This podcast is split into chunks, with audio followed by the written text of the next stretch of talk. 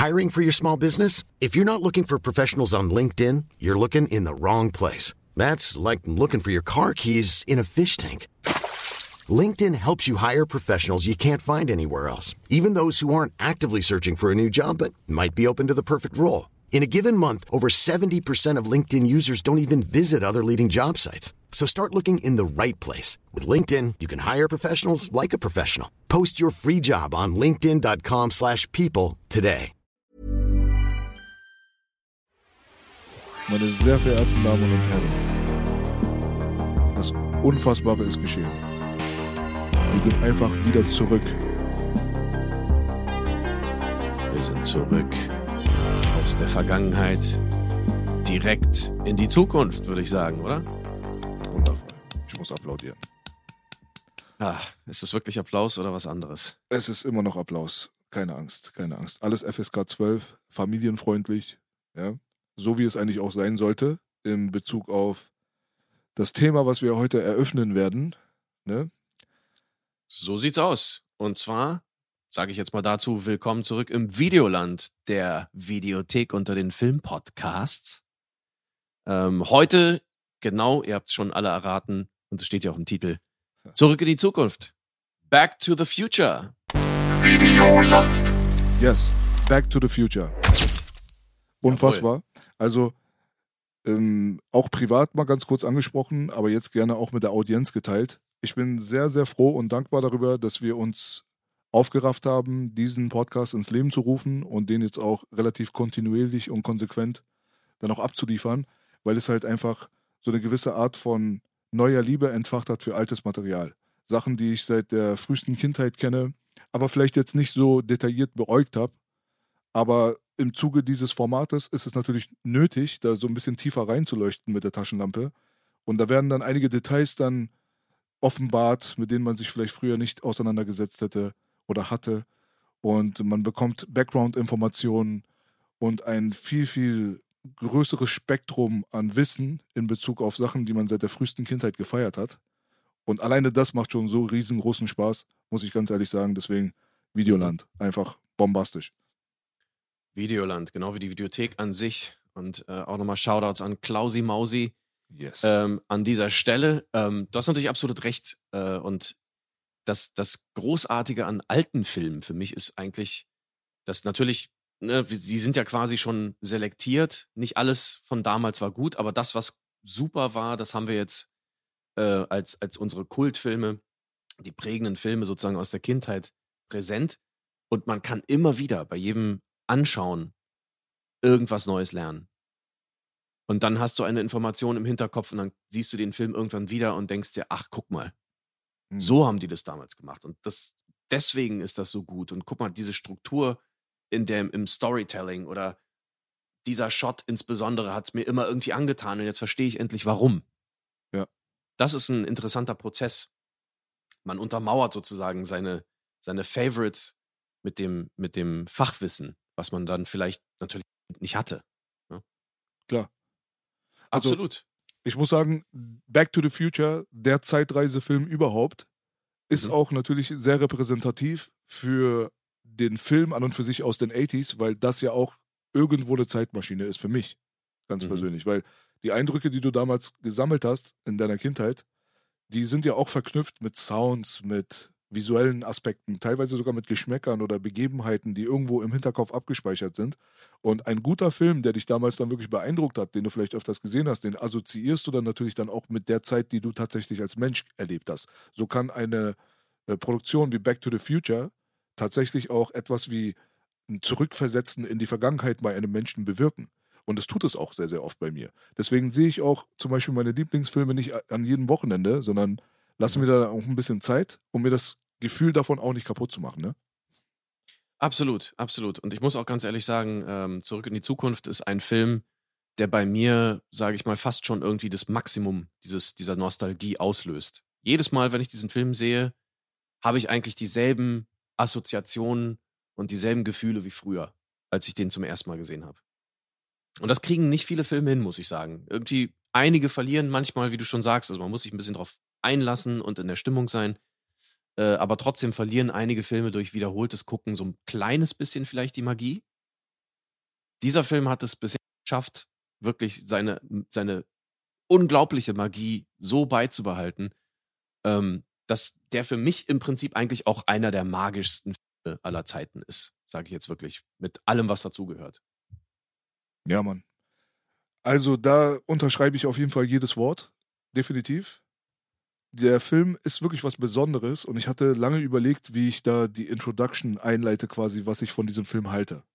Wir mhm. hatten schon öfters die Gespräche gehabt, was die Lieblingsfilme von dir sind, mir sind und da gab es natürlich dann im Fall von Robocop zum Beispiel sehr viele Überraschungen für mich, die ich natürlich vorher nicht wusste. Dass, mhm. es, dass das Ding so high gerankt ist, quasi in deinen Top-Lists. Mhm. Das war mir nicht ganz so bewusst, aber es hat mich auch nicht überrascht ich muss sagen, dass je mehr ich über Back to the Future, zurück in die Zukunft, wie auch immer nachgedacht habe, ich immer mehr zu dem Entschluss gekommen bin, dass es vielleicht der Film ist für mich, der die 80s zu dem gemacht hat, was es ist. Der prägnante ah, ja. Film. Vielleicht sogar der Film, der den meisten Impact auf 80s Popkultur gehabt hat, welches sich dann in die Neuzeit übertragen hat. Ja, das ist äh, definitiv ein absolut interessanter Aspekt. Ähm, man muss natürlich dazu wissen, dieser Film war ja damals auch drei Monate lang, glaube ich, irgendwie auf Platz 1 der Kinocharts in, in den USA. Und ähm, allein die Figur des Marty McFly hat natürlich ähm, unglaublich viele Teenager damals geprägt. Ähm, also die Jugend erstmal in den USA, aber dadurch, dass dieser Film so einflussreich war und erfolgreich war, ähm, natürlich auch weltweit. Ja, der, der All-American Teenage Boy so der normale Junge von nebenan, Marty McFly. Auch wenn er gar nicht so normal ist, eigentlich, ne? Aber ähm, ja, Wahnsinnseinfluss und ähm, wie du schon sagst, die Popkultur, da sind diese Figuren natürlich unsterblich geworden, ähm, tausendfach kopiert, nie erreicht.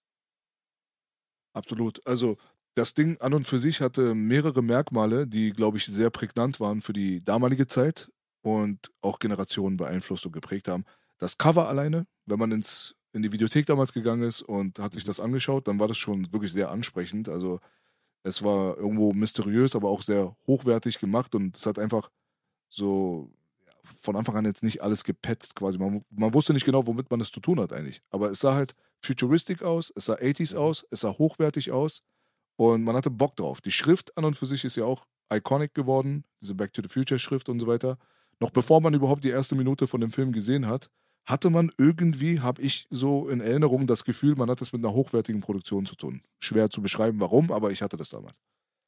Ja, das, also es liegt wahrscheinlich auch ein kleines bisschen daran, dass ähm, diese, diese Poster, dass das Filmposter ähm, von Drew Struzan gemalt wurde, der ja auch schon die ganzen Star Wars Poster und also wirklich ein, ein großartiger Filmposter-Künstler war und ist. Mhm. Äh, auch Indiana Jones und so weiter und so fort. Und dann hat man natürlich durch diesen Stil allein schon so ein bisschen diese Hochwertigkeit assoziiert. Natürlich konnte sich auch nicht jeder irgendwie diesen Künstler leisten. Ne? Also das heißt schon was, wenn du so ein Coverart dann quasi präsentieren kannst und so ein Poster, was dann aber auch eben, wie du schon sagst, also einfach ein bisschen auch dieses Mysteriöse. Du hast dieses futuristische Auto da drauf, dann hast du irgendwie Michael J. Fox irgendwie und der guckt auf die Uhr und dann siehst du aber unten noch, wie was brennt. Und dann denkst du dir, was ist das? Sieht irgendwie lustig aus, aber es sieht auch so Science-Fiction-mäßig aus. Und natürlich Future, Back to the Future, was, wow. Das muss ja eine Reise sein, so. Ne? Ja, Mann. Es verspricht schon sehr viel. Es verspricht Abenteuer, es verspricht irgendwie lustig zu sein und es verspricht ein bisschen verrückt zu sein. Dieses ganze Poster wirkt ja auch so ein kleines bisschen verrückt. Ja, definitiv. Und der Titel an und für sich hat ja auch erstmal so ein bisschen was Rätselhaftes gehabt, wo man sich erstmal gefragt hat, hä, was heißt das überhaupt? Back to the Future, also zurück in die Zukunft, klingt ja so erstmal so, erstmal, es erklärt sich von alleine erstmal nicht so leicht. Und das gleiche Problem hatte ja damals auch die Produktion mehr oder weniger, was gar kein Problem war. Also die haben es als Problem empfunden. Ich finde es genial, muss ich ganz ehrlich sagen. Aber mhm. wie hieß nochmal der Produzent Schneider? Äh, mit Vornamen? Sid, Sid, Sid Scheinberg. Scheinberg, nicht Schneider, was erzähle ich da? Richtig. Sid Scheinberg, genau. Der hatte ja wohl anscheinend auch ein Problem mit dem Titel Back to the Future, weil mhm. es hieß, äh, es ist doch die Zukunft, man kann doch nicht zurück in die Zukunft, weil dann kann man doch irgendwie Back to the Vergangenheit oder äh, Forward in die Zukunft oder so. Und das hat irgendwie nicht so richtig geleuchtet, glaube ich, bei dem Brudi da oben. Und äh, er kam dann ja auch mit einem sehr, sehr witzigen Gegenvorschlag um die Ecke, wie der Film dann auch wirklich tatsächlich heißen sollte. Und er meinte es auch noch todernst. Ne? Mhm. Ja. Wie, wie sollte der Film heißen, weißt du das? Um, ähm, Spaceman from Pluto. ähm, also, soweit ich weiß, meinte er das tatsächlich. Also, ich glaube nicht, dass er den Titel nicht verstanden hat. Weil letzten Endes ist es ja aus dem Drehbuch recht ersichtlich. Marty versucht ja zurück in seine Zukunft oder in seine Gegenwart, aber in die Zukunft zu gelangen. Ähm, das Ding war, sein Argument war, dass ein Film mit Future im Titel einfach, das will doch keiner sehen. Ja, so. Und es sollte verwirrend sein fürs Publikum auch. Und ja, das will keiner sehen, vielleicht auch noch verwirrend und sonst was. Und da hat er nämlich irgendwie gedacht, okay, ähm, ursprünglich sollte im Drehbuch tatsächlich irgendwie äh, Marty McFly sich als Spaceman from Pluto ausgeben ja, wo er quasi, ähm, darauf kommen wir dann vielleicht noch, aber wo er George McFly quasi in Anführungszeichen foltert. Genau. Ja, äh, so würde ich auch gerne mal gefoltert werden, sage ich dir ganz ehrlich. Aber ähm, ja, darauf kommen wir noch. Aber natürlich genau. ist die Line äh, im Film natürlich eine ganz andere und er ist im Film jetzt Darth Vader vom Planeten Vulkan. Genau, genau. ja. Deswegen funktioniert das natürlich gar nicht mehr. Und das Allerlustigste ist dabei natürlich, dass ähm, dadurch, dass Scheinberg ja eigentlich der Chef von Universal war, mhm. war seine Meinung ja doch sehr ernst zu nehmen. Das heißt, wenn jemand jetzt sagt, nee, ich will da nicht, dass, er, dass der irgendwie Back to the Future heißt, dann kannst du nicht einfach sagen, nee, Sid, wir machen es jetzt trotzdem. das ist halt echt ein Problem, wenn so einer sowas sagt. Und das Glück war, dass äh, Spielberg natürlich Executive Producer war und Spielberg hat eine sehr schlaue Sache gemacht. Und der hat einfach gesagt, ähm, der hat so getan, als wäre dieser Vorschlag von Sid Scheinberg ein Witz gewesen. Er hat gesagt, äh, ja, äh, ist ein cooler Scherz, wir haben uns alle totgelacht, cool, hahaha. Ha, ha. So, und der hat sich dann nicht getragen, nee, ich hab's aber ernst gemeint, Freunde. ja, genau. Ja? ja. Zum Glück. Und Spielberg war ja auch, äh, also schon, schon lange kein Niemand mehr. Ja? Ganz im Gegenteil. Einer der einflussreichsten und äh, kreativsten und größten Regisseure und Produzenten äh, seiner Zeit, damals eben auch in seiner absoluten goldenen Phase. Ne? Ja, also über diese Details würde ich sehr gerne mit dir sprechen. Bevor wir das mhm. machen, mhm. ähm, würde ich ganz kurz nochmal etwas Allumfassendes ansprechen. Und zwar geht es darum, dass wir natürlich nicht nur filmbegeistert sind, sondern auch gerne mal mit Film zu tun haben, Film machen. Ja, du mehr als ich natürlich. Ich habe ein bisschen Video, äh, wie, wie nennt man den Scheiß, Videoclip-Erfahrung und bla, aber ich habe jetzt mhm. noch keinen Film gedreht oder wie auch immer. Aber wer sich jetzt Rot, Blau und Violett und den ganzen Scheiß da gegeben hat, der hat ja gemerkt, dass man versucht hat, diese äh, filmische Komponente damit reinzubringen und einem Videoclip dann quasi einen Kurzfilmcharakter zu verleihen damit es halt eben halt in diesen schauspielerischen, filmischen Bereich reingeht. Das haben wir beide zum Beispiel damals auch als erstes gemacht. Also es war das erste Deutschrap-Video äh, der Geschichte tatsächlich, was unterbrochen wurde durch Dialoge und so weiter. Das Ding hieß Matrix, heißt Matrix. So. Ach wirklich, das war das erste. Ja. Hm. Also es gab vorher nichts. Da kam Bushido dann später und hat da auch nochmal so ein bisschen was gemacht. Die hatten natürlich ein bisschen mehr Geld in der Hand als wir. Heißt ja. aber nicht, dass es unbedingt jetzt geiler war.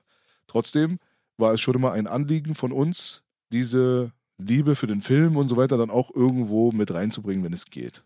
Auf der anderen Seite, worauf ich eigentlich hinaus will, ist, ich bin auch ein bisschen krank und verschnupft. Bitte äh, keine Verschwörungstheorien in Bezug auf weißen Drogenkonsum. Sowas gibt es bei mir nicht. Deswegen äh, nimmt es mir nicht übel, wenn ich heute ein bisschen Walross ähnlich klinge. So, das mal beiseite. Mir geht es eigentlich hauptsächlich darum, es gibt oft die Diskussion, dass Leute, die wir persönlich als nicht besonders talentiert empfinden, trotzdem die Möglichkeit bekommen, da draußen Sachen zu machen mit viel, viel Geld im Hintergrund, die dann vielleicht für den, ja, nicht so, für, für das nicht erfahrene Auge relativ fancy aussehen, weil halt wo Geld drin steckt, da ist dann die Kameratechnik und der Look und so weiter dann immer schon auf einem gewissen Level, wobei auch das hier und da mal schon verkackt wurde. Unglaublich aber war mit großen Budgets. Aber der Punkt der ganzen Sache ist, man fühlt sich manchmal so, als wenn man nicht vorwärts kommen kann, weil einem vielleicht nicht die richtigen Mittel zur Verfügung stehen, weil einem vielleicht nicht die richtigen Türen geöffnet werden. Ja, und dann ist es natürlich ganz leicht, dann irgendwie ein Hater oder ein Neider zu werden, der missgünstig auf andere Leute guckt. Und das versucht man halt eben nicht zu tun. Man versucht mit den Mitteln, die man hat, einfach die eigene Vision und die eigene Perspektive, seien es jetzt auch 500 Euro, dann sind es halt 500 Euro. Dann machst du halt aus den 500 Euro, versuchst du das Beste zu machen. Aber wenigstens etwas so bereitzustellen, was deine Vision ist, was deine Handschrift hat, dass du nicht derjenige bist, der nur pauschal immer nur kritisiert und hatet und ein Neider ist, sondern halt auch einfach eine Alternative bereitstellt. Weil es ist immer leicht zu sagen, das ist scheiße, das ist scheiße, das ist scheiße. Aber dann zeig du doch, was gut ist. Ne? Das ist halt auch so eine Sache. Und hm. dementsprechend habe ich mich bei der Recherche bei diesem Film dann auch nochmal bestätigt gefühlt, dass ich eigentlich von der Industrie sehr, sehr wenig weiß. Und wie die Industrie an und für sich funktioniert, was da die Mechanismen sind und so. Was äh, Hollywood angeht. Und das ist ja schon das Nonplusultra, ja. Da gibt es halt Geschichten wie Back to the Future, die einfach 45 Mal rejected wurden von den größten Studios und Produzenten der damaligen Zeit, obwohl es ein absolut grandioses Konzept ist. Und dann denkt man sich dann in dem Augenblick dann auch, ey, ist doch kein Wunder, dass du dann hasseln musst quasi, dass du dann strugglen musst, dass du dann nicht die Türen sofort dann aufbekommst. Also, wenn du es jetzt am liebsten hättest, weil du überzeugt bist von dem, dass deine Qualität, dein Material mindestens so gut ist wie von den Leuten, die die fette Finanzierung bekommen. Aber Back to the Future hat 45 Rejects erleiden müssen, um letztendlich dann gedreht zu werden. Bei einem Drehbuch, was man 1980 geschrieben hat, kam man 1985 ins Kino. Und die Story dahinter ist natürlich sehr, sehr interessant zu beobachten. Über die werden wir auch sprechen. Ja, du sagst es. Ähm, ich sag mal so, Filme machen ist halt wirklich zu, zu 80 Prozent irgendwie durchhalten. Und ähm, man muss einfach versuchen, an seine Idee zu glauben. Ähm, es ist manchmal ein bisschen schwierig, weil gerade, sage ich mal, künstlerische Menschen, kreative Menschen oftmals an Selbstzweifeln leiden.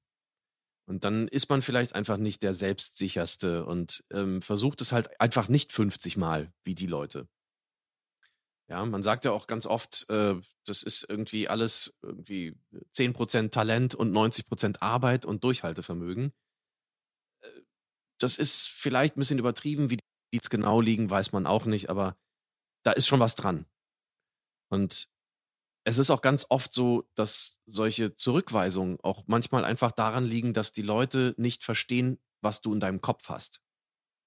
Das ist halt auch ein, ein großes Problem. Wie zeigst du Menschen, was du eigentlich meinst. Du kannst das in ein Drehbuch schreiben, aber ein Drehbuch ist meistens eher eine technische Sache. Die kann dir irgendwie über die Story, über den Plot und die Figuren irgendwie Aufschluss, Aufschluss geben, aber eben nicht über das, was da jetzt genau dann zu fühlen ist. Da steht keine Musik drin. Da steht nichts von dem drin, was dich emotional vielleicht ein bisschen unterschwellig berühren kann. Das hast du vielleicht in deinem Kopf dann. Ja, heutzutage gibt es natürlich die Möglichkeiten, du kannst ja aus verschiedenen Filmen, aus irgendeinem Fake-Trailer zusammenschneiden, Moodboards machen, PDFs digital alles machen. Das konntest du früher ja alles gar nicht tun. So, und jetzt hast du da irgendwie dein Drehbuch, was du mit der Schreibmaschine auch noch runtergetippt hast, weil es ja damals auch keine Computer gab, wo du irgendwie jetzt, oder zumindest nicht so zugänglich, äh, wo du das jetzt irgendwie alles ausdrucken konntest und ganz schnell oder irgendwie per E-Mail verschicken konntest. Hm. Hast du halt ein Packen Papier, wahrscheinlich mit der Schreibmaschine irgendwie geschrieben, äh, die ganzen Fehler irgendwie ausgebessert und sonst was. Da steckt eine Menge Arbeit drin. Und dann wird das einfach so zurückgewiesen. Und du bist einfach der Meinung, okay, dieses Drehbuch ist aber richtig geil. Ich weiß, dass ich damit einen Riesenerfolg einfahren kann, wenn nur irgendjemand an mich glaubt. Hm. Das ist hm. ein Riesending. Das ist ein Riesenproblem. Absolut. Ja, äh, es gibt auch eine Punchline, die ich dann jetzt nicht vorwegnehmen werde. Und die mhm. bezieht sich auf Testscreenings. Und äh, dazu kommen wir dann später dann nochmal zum Previewen des Filmes. Das ist aber ein mhm. bisschen weiter hinten im Programm. Da mhm. wird einiges klar, wie früher gehandhabt wurde, wie Sachen früher gehandhabt wurden. Im mhm. Vergleich zu heute, dass sich da die komplette Struktur schon so ein bisschen geändert hat. Nicht die komplette Struktur, aber in einigen signifikanten Bereichen. Und dann braucht man sich teilweise auch nicht zu wundern, dass die Ergebnisse im Vergleich zur goldenen Zeit, wie ich sie betiteln würde, vor allem jetzt, wenn es um Back to the Future geht, einer der größten Filme der größten Ära, würde ich mal behaupten. Mhm. Dann versteht man auch ein bisschen, woran das liegt, dass die Unterschiede so stark sind heutzutage. Aber lass uns da später dann nochmal mhm. drüber reden, wenn es dann soweit ist. Mhm. Ähm, angefangen vielleicht bei der ganzen Nummer, wie ich jetzt gerade schon eingeleitet hatte, dass wir es mit einem Skript zu tun haben, was im Jahre 1980 schon geschrieben wurde, mehr oder weniger. Es wurde bestimmt hier und da auch abgeändert. So ist es jetzt nicht, aber. Und massiv sogar, massiv. Ja. Aber mhm. die Idee war da und das Team an und für sich war da und das hat auch schon miteinander kommuniziert.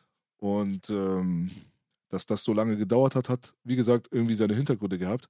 Aber dieses Team um Zemeckis, um Spielberg und um, wie, wie ist der andere Bob, der da beteiligt war? Bob Gale. Gale. Genau, Bob mhm. Gale, genau. Also die, die waren ja sowieso schon Buddy Buddy und haben miteinander auch zusammengearbeitet an anderen Filmen etc. pp. Nur ist diese Idee des Back to the, Back to the Future Filmes nicht umgesetzt worden. Und mhm. äh, das hatte gewisse Gründe halt. Das hatte Gründe, dass ähm, zum Beispiel einige Produktionen im Vorfeld vielleicht nicht so gut gelaufen sind, wie man sich es erhofft hatte, die mhm. durch äh, Gale und Zemeckis quasi geschrieben wurden. Es gab da einen besonderen Film, den Spielberg dann gemacht hatte, der gefloppt ist. Das galt auch als der Film, den man immer genannt hat, wenn man über Spielbergs Flops geredet hat, der leider halt mhm. aus der Feder quasi von Zemeckis und äh, Gale gekommen ist.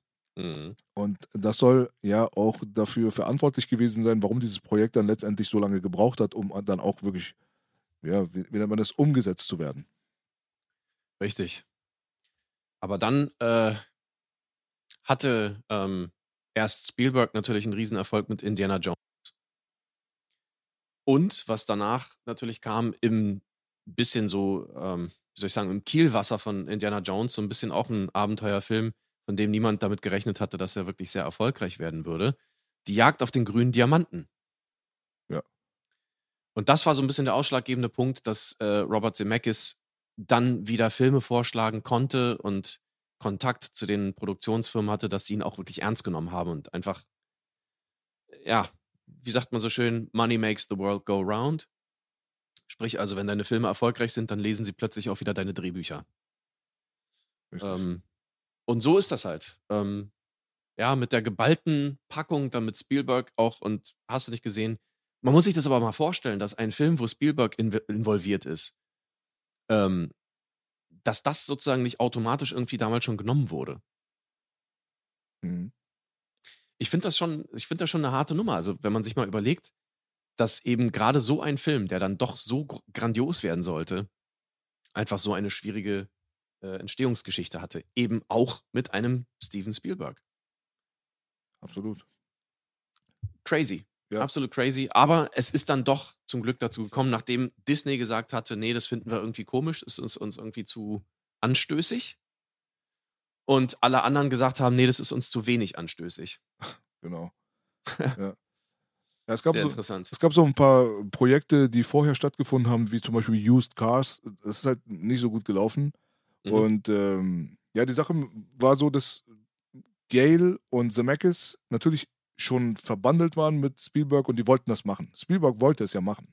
Nur Richtig. haben die beiden von sich aus gesagt, ey, lass uns das mal jetzt sein lassen, weil die letzten beiden Produktionen, die letzten, letzten beiden Kollaborationen zwischen uns als Team, die waren halt nicht besonders erfolgreich und sollte dieses Ding auch in den Sand gesetzt werden, dann sind wir eigentlich so diese zwei Trottel, die mhm. eigentlich nur die Jobs bekommen, weil wir irgendwie mit dir verkumpelt sind und du mhm. machst uns da irgendwie die Türen auf, weil du bist halt Steven Spielberg, aber man muss halt dazu sagen, 1980 war Steven Spielberg halt noch nicht der Steven Spielberg.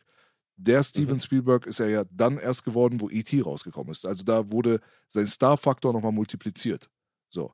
Und mhm. äh, ich glaube, das war ganz wichtig, dass die in dem Augenblick dann auch von Spielberg auch eine ganz ehrliche Einschätzung bekommen haben, dass Spielberg gesagt hat, ey Jungs, ihr habt damit recht. Ja, sollten wir das Ding jetzt irgendwie gegen die Wand scheißen, obwohl ich von diesem Plot und von diesem Skript halt sehr überzeugt bin und ich würde das gerne machen, dann wäre das natürlich sehr, sehr unvorteilhaft für alle Beteiligten. So, und in der Zwischenzeit hat dann Zemeckis dann natürlich den grünen Diamanten angenommen, um dort die Regie zu führen, was dann zu dem großen Erfolg geworden ist. Und das hat dann natürlich dann wieder die Türen geöffnet, wie du schon gerade gesagt hast. Und so konnte man jetzt wieder mit dem alten Team dann wieder an, ähm, zusammenkommen und versuchen, das Ding durchzuziehen, was man eigentlich damals machen wollte. Und glücklicherweise hatte Steven Spielberg immer noch Bock drauf, obwohl so viele Jahre vergangen waren und hat gesagt, ja klar, ich bin damit dabei. Let's mhm. do it. Und dass, dass die so oft rejected wurden, mehr oder weniger, das hast du auch gerade sehr schön erzählt, hatte sehr oft damit zu tun, dass es den meisten zu sweet war, zu süß und äh, die dann tatsächlich gesagt haben, geht mal zu Disney. Aber warum Disney das speziell nicht glauben konnte, dass solche Leute mit so einem Skript bei denen antanzen, ist natürlich dann die Szene, wo Marty irgendwo in der Vergangenheit mit seiner eigenen Mutter dann im Auto sitzt und sich da unfreiwillig mit ihr rumknutscht und da waren die Leute bei Disney natürlich dann hysterisch und haben gesagt, hey, hallo, ihr seid hier bei Disney, das ist Inzucht. Das ist, ja. was, was ihr uns hier gerade gebracht habt. Euer Protagonist, euer Hauptdarsteller knutscht sich mit seiner eigenen Mutter. Denkt ihr wirklich, wir können den Scheiß rausbringen oder was? Also die waren schon empört, ne? Und da merkt man halt natürlich dann auch, wie die Welt sich mehr oder weniger so ein bisschen verändert hat. Ich bin mir sehr sicher, dass sowas im heutigen Disney nicht das Problem wäre, dass Leute da irgendwie vollkommen hysterisch werden oder wie auch immer. Aber das konservative Familien-Disney äh, der 80er Jahre war auch nicht mit dem Disney von heute zu vergleichen, muss man dazu sagen. Da hat man eine ganz andere Imagepflege natürlich dann auch an den Tag gebracht. Mhm. Und so ist es dann dazu gekommen, dass diese ganzen Rejects stattgefunden haben. Es gab auch einen Typen zum Beispiel aus einer großen Produktionsfirma, der damals ja auch echt gewillt war, das Ding zu machen. Der war auch erfreut davon zu hören, der war gespannt, der hat zugehört und hat auch einen positiven Eindruck gemacht und hat den Jungs da so ein bisschen die Hoffnung vermittelt, als wenn da jetzt was ginge. Nur hat er am Ende dann gefragt, oh, was ist die Beteiligung von Steven? Mhm. Und dann haben die geantwortet, ja, jetzt erstmal prinzipiell keine. Da dachte, ja, okay, sorry, dann nicht. So, ja. ja. Und so kam das eine zum anderen und hat man 45 Absagen bekommen und letztendlich hat es dann aber doch geklappt und auch in der Konstellation, die von Anfang an eigentlich angesetzt war. Und es ging dann endlich mal los. Und ich glaube, 84 haben sie angefangen zu drehen und 85 kam er raus, ne? So ist es. Ähm, wobei, ich glaube, sie haben 85 gedreht. 85 sogar? Ja. ja ähm, ich glaube, vom, vom letzten Drehtag bis zum Release-Datum waren es tatsächlich äh, neuneinhalb Wochen. Abgefahren. Absolut, äh, absolute Rekordzeit. Das ist, ja, das kann man sich gar nicht vorstellen, was für ein Stress das gewesen sein muss. Krass. Ja. Absolut, absolut. Ja. Ähm, aber ja, wie du schon gesagt hast. Und was lustig ist bei Disney, das wollte ich kurz vielleicht noch einwerfen, dass man sich ja eigentlich vorgestellt hat, vielleicht zumindest in den 80ern, äh, in der ersten Hälfte der 80er zumindest, war Disney ja durchaus experimentierfreudig. Was man ja gesehen hat mit, mit Tron. Absolut bahnbrechender Film, der ja im Endeffekt von Disney produziert wurde. Äh, die Eispiraten, ich weiß nicht, ob du dich da, daran noch erinnerst. Mhm. Auch ein, ein Science-Fiction-Film, der so ja, schon eine Komödie war, aber dann durchaus auch äh, sehr anstößige und äh, interessante Szenen hatte, die man Disney so gar nicht zugetraut hätte. Äh, und natürlich auch äh, das Schwarze Loch, falls du dich daran noch erinnerst, mit Maximilian Schell und dieser Raumstation, die um das Schwarze Loch kreist und mit diesem fiesen Roboter Max. Hm, ganz lange. Da, ja, es waren großartige Filme irgendwo auch und die waren in der Tat schon so ein kleines bisschen wagemutig. Ne? Deswegen, okay, ich kann verstehen, dass es da durchaus Linien gibt, die man nicht überschreitet, auch als Disney nicht. Ähm, wenn jetzt irgendwie, wie gesagt, der Protagonist irgendwie plötzlich seine Mutter küsst, oder beziehungsweise seine Mutter ihn küsst, weil so war es ja. Genau. Äh, geht halt trotzdem nicht, ne? Können wir nicht irgendwie promoten sowas und auch wenn es eine Komödie ist und auch wenn sie ja danach eigentlich sagt, hey, äh, irgendwas ist falsch, fühlt sich so an, als würde ich meinen Bruder küssen. Ganz wichtig. Ist, ist, also es hat ja alles sofort wieder relativiert. Da ist ja nichts passiert. Und er hat, Marty hat sich ja auch immer dagegen gewehrt. So, irgendwie, ist ja klar. Fand das ja auch, es war ja crazy. Ähm, aber wie gesagt, da konnte Disney tatsächlich nicht über sich hinauswachsen. Ähm, fand ich nur interessant vor dem Hintergrund der doch etwas interessanteren Disney-Produktionen aus den 80ern. Auf jeden Fall. Also alles außer Tron ist nur eine ganz, ganz verschwommene Erinnerung in meinem Hinterkopf. Mhm. Aber würde ich mir dann im Nachhinein natürlich dann nochmal geben, was du da gerade gesagt hast und das so ein bisschen auffrischen. Aber klar, hast du recht. Mhm. Aber es war natürlich dann auch ein bisschen mehr als üblich, ja, weil die Szene an und für sich ist ein bisschen zwiespältig, muss man sagen. Also die Sache in einem Auto, das ist nicht zu 100% so, dass sich Marty wehrt. Es ist ihm natürlich unangenehm, aber er guckt dann auch schon verdächtig in Richtung Dekotier runter, seine eigene Mutter, weil sie halt sehr aufreizend neben ihm sitzt. Die Dame hat auch eine sehr schöne Figur gehabt und hatte sich schön die Brüste auch nach oben quetschen lassen in der Szene und so weiter. Und äh, irgendwo ist da schon eine gewisse Tension in der Luft. Ja, so und wichtig ist aber, was du gerade erwähnt mhm. hast, dass letztendlich das gelockert wurde, weil die selbst hatten ja auch die ganze Zeit ein bisschen so ein Problem mit der Szene, also Zemeckis und Co. Und mhm. haben da dran rumgetüftelt, wie man das auflöst, damit es halt eben auch clean und verständlich bleibt und damit mhm. es machbar ist. Und äh, das damit zu lösen, dass gesagt wird nach dem Kuss, ey, das fühlt sich irgendwie nicht gut an, das ist so, als wenn ich meinen eigenen Bruder küsse. Ab diesem Zeitpunkt war ja auch das romantische Empfinden von der Seite der Mutter damit auch ausgelöscht. Und das war dann tot, genau. Genau. Und das war halt ein Knackpunkt dieser ganzen Szenarie. Das ist ganz, ganz wichtig gewesen, dass man das auch in diese Richtungen führt. Ja, also ich, ich würde mal sagen, das war auch eigentlich der natürliche Weg, das aufzulösen. Ähm, letzten Endes muss man ja auch irgendwie sagen, dass diese, diese Spannung oder dieses blöde, diese Verlegenheit, es ist ja eigentlich eher eine Verlegenheit, die auch da ist, natürlich komödiantisch ausgereizt wurde bis zum geht nicht mehr. Ähm, also, was heißt bis zum geht nicht mehr, aber so, wie es halt der gute Geschmack noch zugelassen hat, sage ich mal. Und ähm, dass Marty sowieso irgendwie auch gern mal ein Auge auf äh, junge Frauen wirft, das sieht man ja auch am Anfang, auch wenn er seine, seine Freundin hat.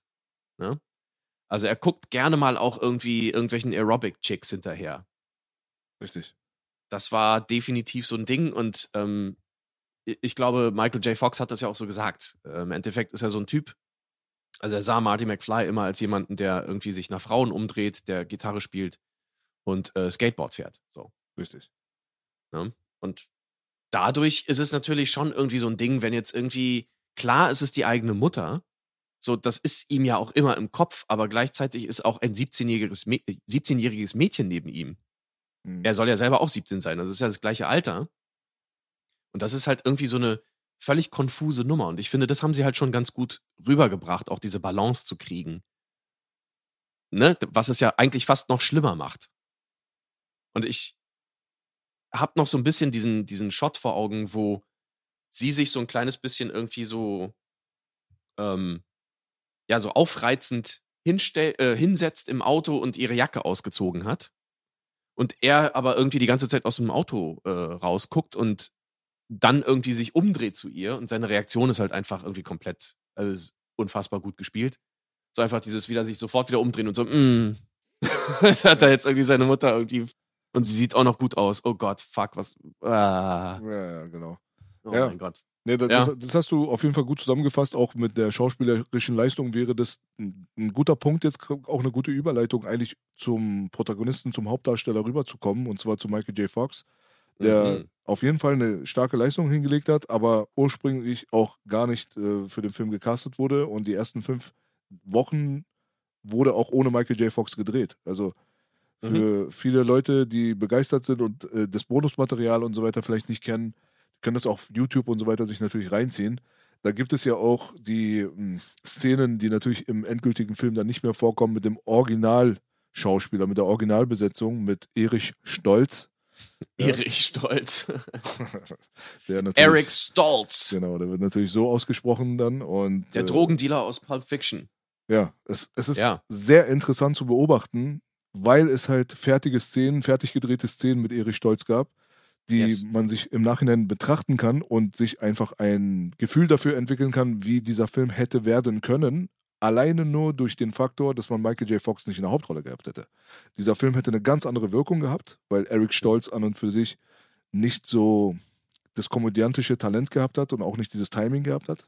Mhm. Und auf der anderen Seite, alleine durch die, genau durch diesen Faktor, hätte der Film eine andere Art von Ernsthaftigkeit vielleicht ein bisschen bekommen. Der hätte einen anderen Vibe bekommen. Der hätte eine ganz andere Wirkung bekommen. Meiner Meinung nach nicht so gut wie mit Michael J. Fox, aber auf der anderen Seite auch irgendwie interessant. Ja, also für jeden Back to the Future Fan, Back to the Future Fan der alten Tage, der dieses Material nicht kennt, den würde ich aber auf jeden Fall empfehlen, das auf der Blu-ray oder halt auch auf YouTube und so weiter mal einfach nachzuholen und sich mal versuchen, einfach vorzustellen, wie dieser Film, den man sowieso schon so tausendmal gesehen hat, wie der wohl insgesamt gewirkt hätte, wäre der über die gesamte Laufzeit von Erich Stolz gespielt worden. Ja, absolut. Ähm, man muss dazu auch sagen, dass der, der gute Erich äh, ähm, ja auch wesentlich größer war als Michael J. Fox. Und ähm, er einfach körperlich eine ganz andere Wirkung gehabt hätte. Also in dem Augenblick, wo man Michael J. Fox als diesen wirklich sehr, sehr sympathischen und ähm, aber doch kleineren Typen irgendwie wahrnimmt, der sich dann mit Biff anlegt und was auch immer. Also äh, ein Michael J. Fox hat eben dieses mutige und über sich hinauswachsen natürlich wesentlich besser rüberbringen können jetzt als vielleicht so ein Erich Stolz, mhm. der, der, halt einfach genauso groß ist wie Biff. Richtig. Wo man halt einfach diesen Unterschied nicht sieht. Ne? Also insofern, das war eine gute Entscheidung. Ich, ich habe gelesen, dass tatsächlich Michael J. Fox die erste Wahl war. Richtig. Leider aber nicht konnte, weil er noch mit seiner Serie äh, Verpflichtungen hatte. Und äh, damals auch, als das gedreht werden sollte, eine äh, andere Figur, sozusagen ein anderer Darsteller in der Serie äh, nicht verfügbar war, sodass Michael J. Fox mehr übernehmen musste. Aber das ist dann irgendwie dadurch, dass die äh, Erik Stolz, äh, Erich, sorry, Erich Stolz, äh, wieder rausgeschmissen haben, weil es einfach nicht gepasst hat. Er hat sich das so verschoben, dass das dann wieder irgendwie ging. Und dann konnte Michael J. Fox mit der Erlaubnis auch der Serienproduktion quasi diesen Film drehen, aber er musste sich die Zeit natürlich selber einteilen. Und das war, glaube ich, auch eine absolute Horrorzeit, weil er nämlich zwei Sachen dann gleichzeitig gemacht hat. Tagsüber die Serie gedreht und dann bei Drehschluss nachts dann im Prinzip, äh, ja, Back to the Future. Ja, Mann. Genau so war es auch. Also äh, Michael J. Fox war tatsächlich deren erste Wahl. Sie wollten ihn gerne haben. Das hat aber nicht funktioniert, wie du schon gerade beschrieben hattest, gab es eine sehr prominente Serie, die hieß Family Ties und die kam dann auch direkt nach den Cosbys. Also war in Amerika auf jeden Fall sehr, sehr prominentes Ding so. Die Leute, mhm. die haben das gekannt und die Produktionsfirma war natürlich nicht gewillt, ihren Hauptdarsteller dort gehen zu lassen, ähm, egal was passiert. So wie ich das mitbekommen habe, kamen dann Zemeckis und äh, Gail dann zu der Produktion, man kannte sich und es hieß, ey, hallo, wir haben hier ein Skript und wir brauchen unbedingt Michael J. Fox für die Nummer. Mhm. Und derjenige, der in Charge war, quasi, der wusste, in welche Dimension sich das bewegen könnte und hat quasi abgelehnt, Michael J. Fox überhaupt darüber zu informieren. Also er meinte, mhm. dass er das Skript nicht mal bekommen wird. Und das äh, ist natürlich ein bisschen komische Reaktion, denkt man, aber ihm, ihm ging es eigentlich darum, dass er gesagt hat, das ist brillant. Und mhm. er würde es mir niemals verzeihen, ja, wenn er dieses Skript von mir in die Hand gedrückt bekommt und ich ihm im Nachhinein sagen muss, dass er da nicht mitspielen darf. Ja, ja richtig. So.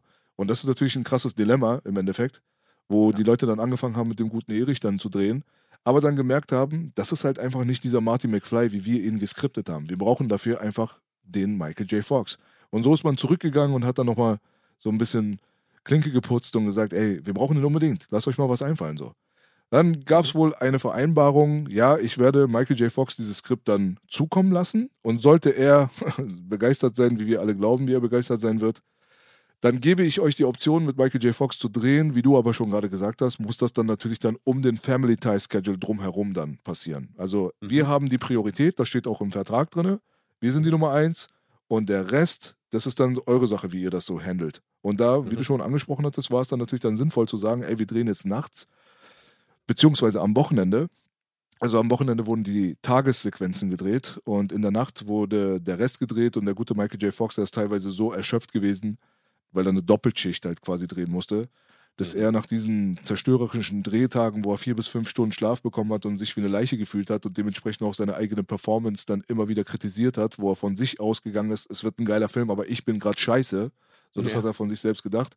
Der musste teilweise dann vom Auto dann ins Bett getragen werden, weil er einfach so kaputt war, damit er am nächsten Morgen dann aufstehen kann, duschen kann, um wieder diese mörderische Doppelschicht zu überstehen, aber in dem Augenblick, wo er das Skript bekommen hatte damals und es gelesen hatte, war seine Meinung halt, das ist das Krasseste, was ich jemals gelesen habe und es wird nichts dazwischen kommen, dass ich in diesem Film mitspiele.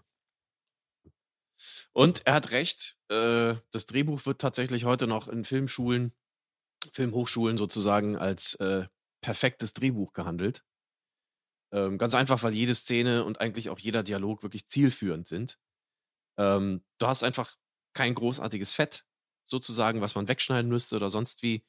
Ähm, alles, was irgendwie ein Setup hat, hat dann auch quasi eine, eine Auflösung ähm, und ein Payoff, ne, wie man so schön sagt. Und ähm, das ist kein Wunder, dass, dass er dann gedacht hat, okay, das ist schon was ganz Großes. Ne?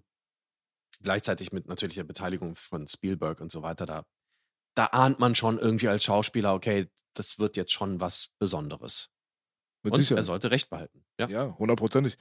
äh, er war ja damals am Set von Teen Wolf, auch in seinem geilen Wolfskostüm und so weiter. Mhm. Und hatte mit Crispin Glover, also derjenige, der seinen eigenen Vater bei Back to the Future, nämlich George McFly, gespielt hat, hatte er schon mhm. einige Episoden gedreht äh, für Family Ties. Und er hatte mitbekommen, dass Crispin Glover in diesem Film Back to the Future mitspielen wird und dachte sich, ey, Alter, Crispin Glover spielt dort mit, mit Spielberg und so weiter und ich bin der scheiß Teen Wolf. So. Weil zu der Zeit, wo Teen Wolf gedreht wurde, kamen Zemeckis und so weiter und haben Location Scouting betrieben und da hat man schon so ein bisschen mitbekommen, in welche Richtung diese ganze Sache gehen könnte. Mhm. Dementsprechend war das natürlich dann super, dass es quasi von den Parteien möglich war, diesen Kompromiss zu finden, Michael J. Fox dort mit einzubinden, denn er hat wirklich eine ganz große Beteiligung an dem Gesamtpaket Back to the Future. Absolut. Ähm, sobald man ihn irgendwie mitbekommt, ihn sieht, mag man ihn. Das ist, das ist einfach etwas, was man heutzutage wirklich selten hat, muss ich ganz ehrlich sagen. Ähm, Art und Weise, wie der Film natürlich auch gedreht ist, wie ne, der erste Shot mit den Uhren und so weiter und so fort. Man kriegt sehr viel schon mit. Und dann kommt Marty McFly rein. Wir sehen erstmal nur seine, seine Füße, seine Schuhe, seine Beine. Er geht rein. Du siehst, er fährt irgendwie Skateboard. Aber er hat halt auch irgendwie dieses Verhältnis zu diesem, ja, wer auch immer der Doc ist und so. Das ist alles schon so sehr interessant.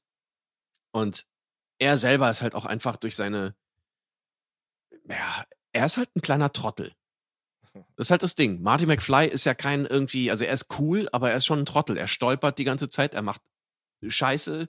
Äh, das erste Ding, was er macht, ist halt auch irgendwie äh, diesen Verstärker da irgendwie anmachen und den Overdrive komplett irgendwie hochdrehen und was, dass er sich quasi beim ersten Akkord mit seinem äh, harten Pick, der dann auch noch so metallisch glänzt, ja, einfach mal komplett irgendwie durch den Raum katapultiert das sind natürlich Sachen, die machen ihn auch sympathisch, aber Michael J. Fox hat halt diesen unsicheren und trotzdem coolen Typen irgendwie so drauf gehabt, dass man ihn einfach, man konnte gar nicht anders. Der war so gut geschrieben und so gut gespielt, man musste ihn einfach sofort mögen.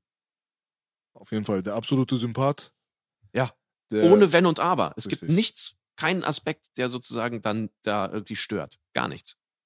100 Prozent. Also der war auf jeden Fall der absolute Sympath, sehr hibbelig, ja, und ja. war vielleicht auch wirklich der Realität geschuldet, mehr oder weniger, weil man irgendwo in so eine Trance reinkommt, wenn man so eine Doppelschicht schiebt und jetzt seit ja, so immer vier Stunden Schlaf und so weiter. Das ist schon besonders anstrengend und dazu kommt, dass Michael J. Fox auch noch ein Heavy Smoker ist. Also der Mann mhm. hat auf jeden Fall viel, viel Kippen gebraucht, ne? Und mhm. äh, dieses ganze zappelige, hibbelige und so weiter, das ist ja schon wieder so ein bisschen real dann vielleicht auch gewesen. Das hat auf jeden Fall zu der Rolle gepasst und das war einfach der perfekte Typ. Das war einfach der Arsch auf Eimer.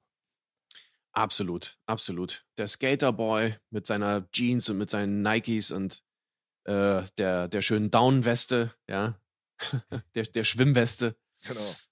Ähm, das war einfach so der Archetyp des, ja, irgendwie sympathischen, coolen amerikanischen Teenagers aus einer kleineren Stadt. So. Richtig, mit dem 6-Dollar-Haarschnitt. Mit dem 6-Dollar-Haarschnitt und irgendwie immer Probleme natürlich mit der Schule. Er kommt zu spät. Äh, die typischen Dinge. Sein, sein Elternhaus ist ein bisschen seltsam. Darauf kommen wir ja vielleicht gleich nochmal, aber ich fand das immer ein bisschen komisch, dass er so cool ist und so, so trotzdem jetzt nicht irgendwie n, den Eindruck macht, als wäre er so ein Loser.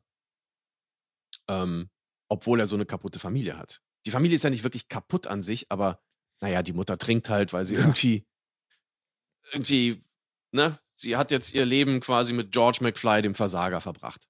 Ja, genau. Und das ist halt so das Ding. Also eigentlich ist der Protagonist des Ganzen George McFly, wenn du so willst. Hm. Weil die eigentliche Charakterentwicklung macht George McFly durch und nicht Marty.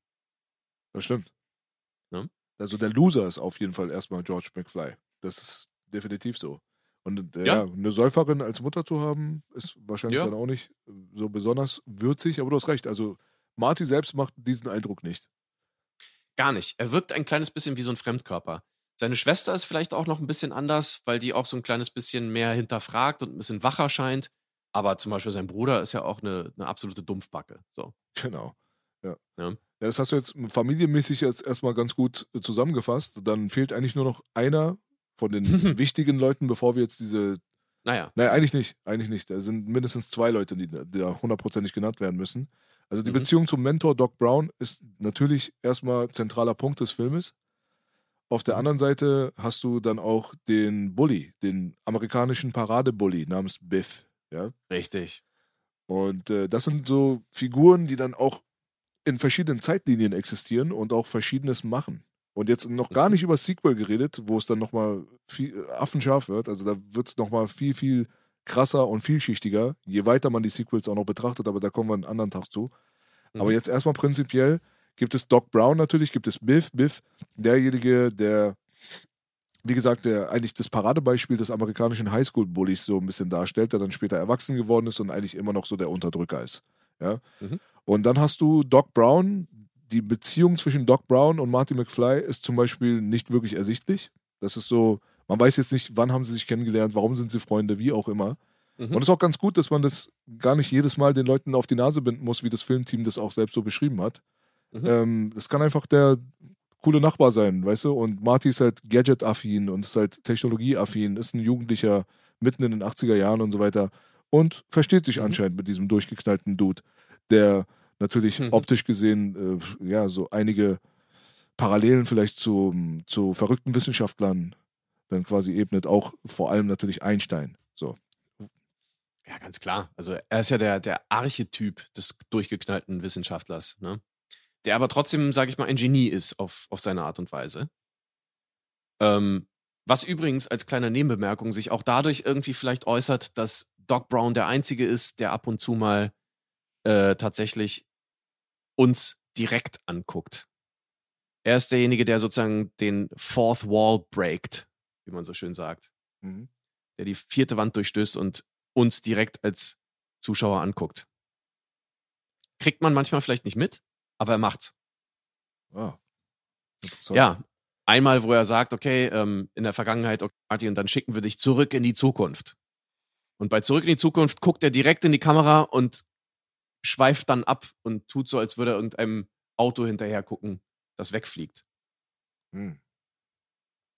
Und das macht er ein paar Mal. So dieses einmal kurz in die Kamera gucken, weil er irgendwas bemerkt anscheinend. Das ist ein kleiner Gag sozusagen. Er hat als einziger diesen Durchblick. Okay, krass. Das mhm. habe ich nicht darauf geachtet gehabt, ehrlich gesagt. Aber interessant. Ja. Ja. Also äh, die nicht die Motivation, sondern die Inspiration für diese Figur mhm. war natürlich Albert Einstein. Also das ist auch ähm, von Christopher Lloyd natürlich bestätigt worden. Richtig. Aber auf der anderen Seite gab es dann auch nochmal einen berühmten Dirigenten, soweit ich weiß. Ganz genau. Ja. Mhm. Da kennst du dich bestimmt ein bisschen besser aus. Wer war da das, das Vorbild? Hab, hab ich jetzt tatsächlich nicht mehr so richtig ähm, im Kopf, wie der hieß. Mhm. Äh, gute Frage. Ja, man kann mal nebenbei mal gleich gucken, aber ja. Richtig, also es war definitiv ein sehr exzentrischer ähm, äh, Dirigent, der eben auch diese, diese Haare hatte und der auch mal diese dramatischen Blicke und so gebracht hat und diese plötzlichen Ausbrüche hatte. Ähm, sehr, sehr expressionistisch, sage ich mal, oder sehr expressiv äh, mhm. dirigiert mhm. hat der Mann. Und das war halt genau die Mischung. Ne? So der Wissenschaftler, ein bisschen dieser nerdy-Typ, der aber auch gleichzeitig irgendwie diese großen dramatischen Bewegungen teilweise hatte und diese Ausbrüche mit Great Scott und alles das. Ja? Ja, ja, Richtig. Ja, also wir werden nebenbei mal nochmal gucken, während wir talken und finden dann raus für die Leute, die da nochmal schauen wollen, mhm. wie denn der gute Dirigent hieß. Aber das ist, soll ja auch sowieso jetzt nicht die Hauptsache hier sein. Es Leopold Stokowski. Ah, okay, danke schön. Yes. Leopold Stokowski. Also jeder mal auf YouTube raufgehen, falls ihr euch dafür interessiert. Genau. Ähm, der Hund von Doc Brown heißt ja auch Einstein. Also von daher, da hat man auch nochmal die Hommage direkt, mehr oder so weniger. Ja, der Hund, der eigentlich mal ein Affe war. Richtig, ja. ja. Das ist auch nochmal eine witzige Story halt. Eigentlich sollte es ein Affe gewesen sein, aber wie du schon vorhin auch erzählt hast, die Leute, die wirklich oben sitzen, mhm. also die das Geld verteilen und verwalten und dadurch dann natürlich dann auch die Power haben, die kommen dann mit dem einen oder anderen dann mal um die Ecke, so wie Sachen mit dem Titel Future werden nicht funktionieren. Mhm. Zeitreisefilme funktionieren nicht. Filme mit Affen funktionieren nicht. ja, und dann tauscht man halt einfach den Affen aus mit dem Hund. Und das war auch eine gute Idee. Also es wäre so ein bisschen over the top gewesen, wenn Doc Brown jetzt auch noch einen Affen gehabt hätte. Absolut. Also man kann über diesen Sid Scheinberg auch sagen, was man will. Ähm, er hat ja nun sehr viele Änderungen auch reingebracht, die tatsächlich gut waren.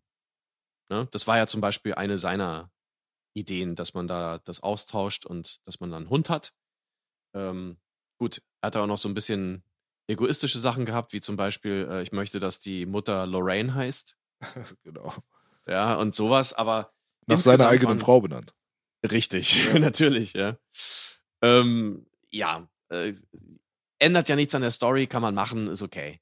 Ja, ja. Ähm, Wenn es ihn zufriedenstellt, äh, weißt du, dann gibt man ihm halt das und redet ihm andere Sachen aus, vielleicht. Äh, Absolut. immer so ein kleines Geben und Nehmen. Aber ja. ja. Also die beiden haben auf jeden Fall eine interessante Verbindung. Also Marty und äh, Doc Brown, Emmett Brown. absolut.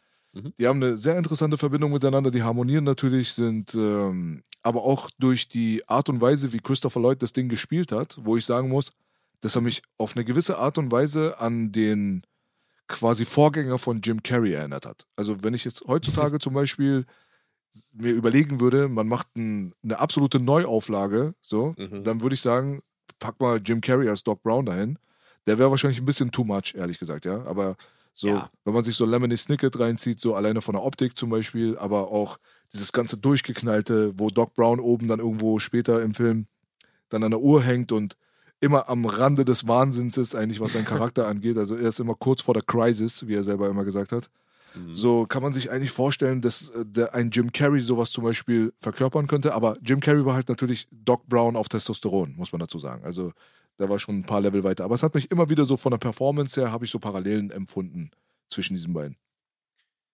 Ja, also wie du schon sagst, äh, natürlich wirklich ein paar Etagen höher oder ein paar Stufen höher. Ähm, so, weißt du, der ist, der ist so auf elf gedreht, quasi, wenn man sich das äh, so mal vorstellt.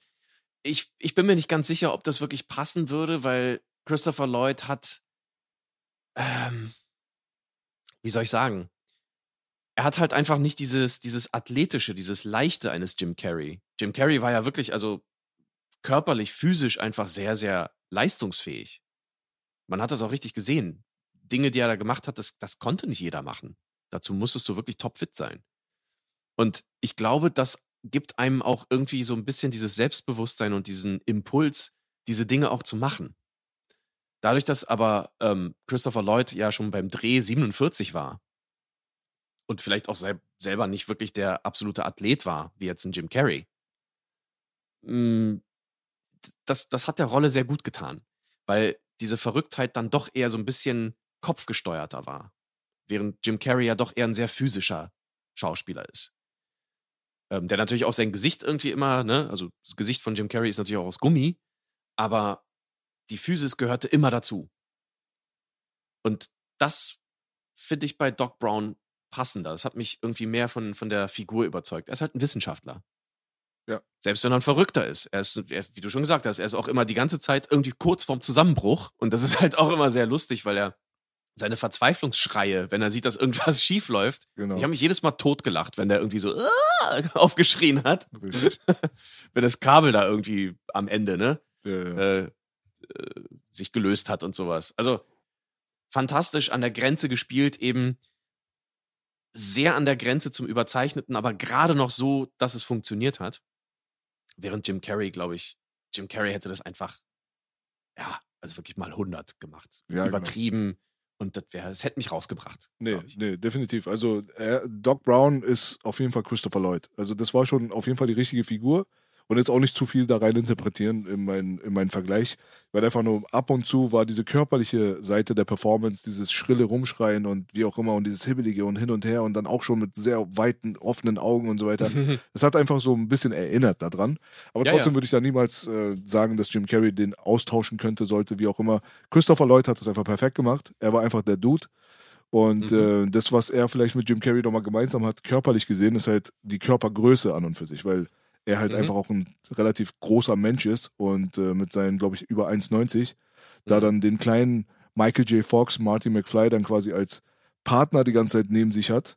Mhm. Und das bemerkt man vielleicht beim ersten Mal gucken nicht. Ich habe es auch nicht so richtig bemerkt, weil ich mich nicht darauf konzentriert habe. Aber als ich mir so ein bisschen die Recherche, äh, als, als ich ein bisschen recherchiert habe, habe ich dann natürlich dann auch gemerkt, dass da von ihm nötig war, zum Beispiel alleine um in die Kamera, um in den Frame reinzupassen, dass er sich öfters mal bückt. So, Mhm. damit es so ein bisschen ne, ausgeglichen ist zwischen dem sehr kleinen Michael J. Fox und dem sehr großen Christopher Lloyd. mhm. dass der Kameramann da auch keine Probleme hat, beide dann auch wirklich in einem guten, brauchbaren Bild dann zusammenzubekommen. Und so hat man dann auch natürlich dann auch die Performance beeinflusst, weil wenn du immer so ein bisschen runtergebückt bist und den anderen Dude immer an den Schultern greifst und von links und rechts mhm. an die mhm. Arme packst und nah mit deinem Kopf dann irgendwie rangehst, alleine nur um, um ins Kamerabild zu passen, ja. dann äh, entsteht da von alleine schon eine Dynamik zwischen diesen beiden Figuren, die einmalig ist. Ja, absolut. Also ich habe es einfach geliebt irgendwie. Ich habe mir immer wirklich, also Back to the Future war für mich immer eine Welt, in der ich sehr gerne gelebt hätte. Mit irgendwie Doc Brown und all diesen Leuten so. Also das, die waren mir alle einfach irgendwie sympathisch. Ähm, und zwar so, dass ich mich da wirklich irgendwie so zu Hause gefühlt hätte. Ne? Wer hätte sich das nicht gewünscht? So, ein, so einen verrückten, so einen durchgeknallten Doc Brown. Ja. Also auch an ihm war eigentlich nichts, was gestört hat. Es waren zwei sehr verschiedene Charaktere, die aber beide sehr, sehr sympathisch waren von Anfang an, die eine unglaublich gute Chemie miteinander hatten. Das hat einfach unfassbar gut funktioniert. So, äh, auch dieses immer anpacken und Marty angucken, weißt du, und äh, die riesen Augen immer aufgerissen und sonst was. Das war einfach, das war die Perfektion sozusagen, diese Dynamik zwischen den beiden. Der eine alt und groß, der andere klein und jung, äh, der eine schlau und verrückt, der andere irgendwie nicht ganz so schlau, aber eben auch nicht verrückt, ja die absoluten Gegensätze trotzdem. Und sie haben sich einfach perfekt ergänzt. Ähm, dazu muss man sagen, da gab es natürlich jetzt nicht wie bei Marty McFly ähm, sofort irgendwie die Idee, dass Christopher Lloyd spielen sollte, sondern es waren tatsächlich einige Schauspieler im Gespräch. Und teilweise sind die Namen auch sehr, sehr interessant, wenn man sich das mal so vorstellt. Hm, erzähl mal. Also ich sag jetzt mal wirklich so die, die bekanntesten. Äh, Jeff Goldblum zum Beispiel. Krass. Kann man sich vielleicht vorstellen, wäre aber völlig anders geworden. Ja? Mhm. Ähm, Donald Sutherland. Mhm. Auch interessant. Der hätte dieses Verrückte und dieses Plötzliche und so weiter auch irgendwie rübergebracht, aber nicht so panisch. Mhm. Ähm, Harold Ramis. Hm. Wer weiß. Aber ich glaube nicht. Steve Martin. Der schon am ehesten bis jetzt. Bis jetzt ja. Äh, dann haben sie tatsächlich über Danny DeVito da nachgedacht. nee. Ja, der wäre dann noch kleiner als Marty gewesen. Ja. Ähm, Bill Cosby und Eddie Murphy. Auf keinen Fall. Auf gar keinen Fall. Bill Cosby schon eher. Eddie Murphy nicht. Nee, das hätte nicht gepasst. Ähm, jetzt komme ich aber zu meinen Favoriten tatsächlich. Ähm, einerseits James Woods. Hm. James Woods war damals zwar noch jung, aber das hätte zumindest gepasst in den 50ern. Ähm, aber der hat etwas, ich weiß nicht, also ich, ich, ich fand James Woods schon immer echt super und er hat ein komödiantisches Timing, das findet man nicht bei sehr vielen anderen. Das ist ein bisschen unterschätzt bei ihm. Mhm. Das hätte funktioniert, weil der eben auch ein, ein, der Typ ist ja ein Genie im, im echten Leben. Mhm. James Woods hat irgendwie, was ich was für ein IQ, äh, und ist irgendwie, hat Mathematik studiert und ist richtig, richtig, richtig das Brain. So. Mhm.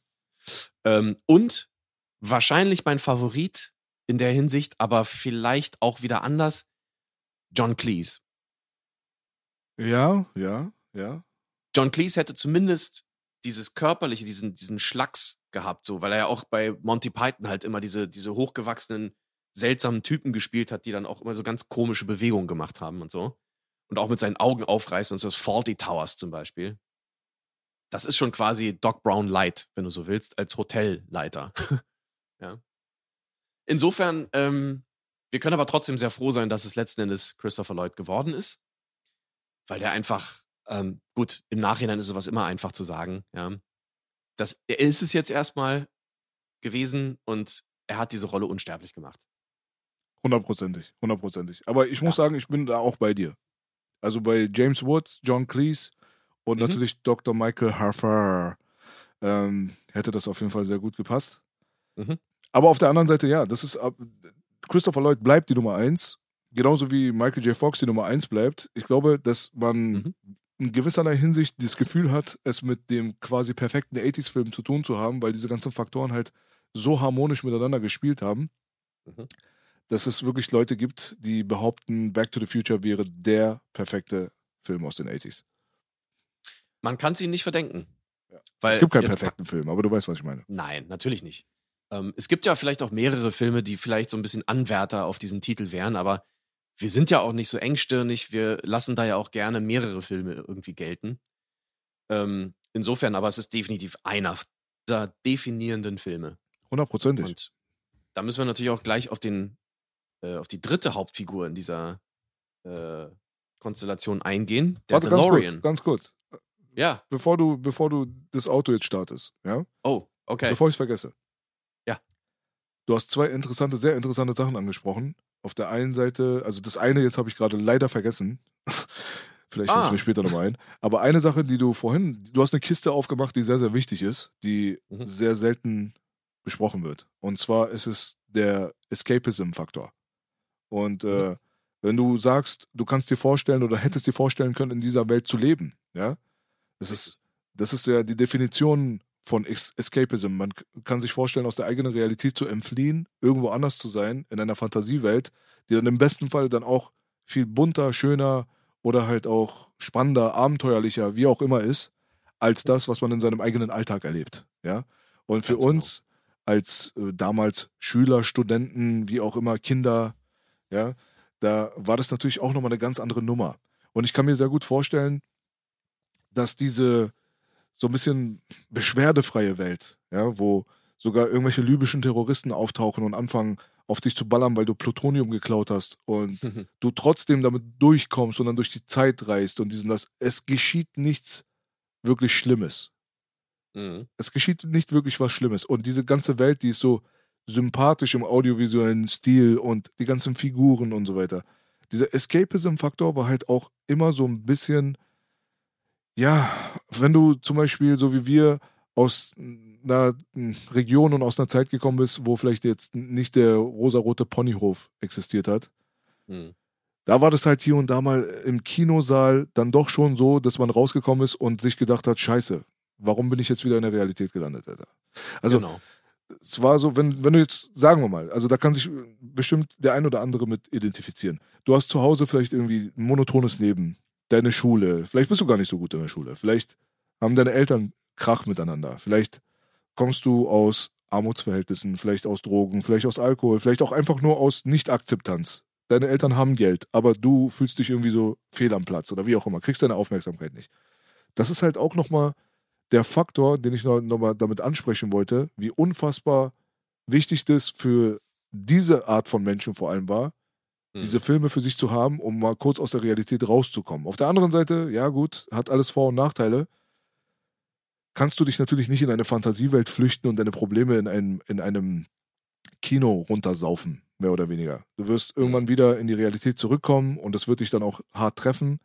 Aber trotzdem sind das die Sachen, die vielen Leuten, glaube ich, nicht bewusst war, die sie so charmant gefunden haben an gewissen Filmen, die vor allem diese Familienfreundlichkeit mit sich gebracht haben.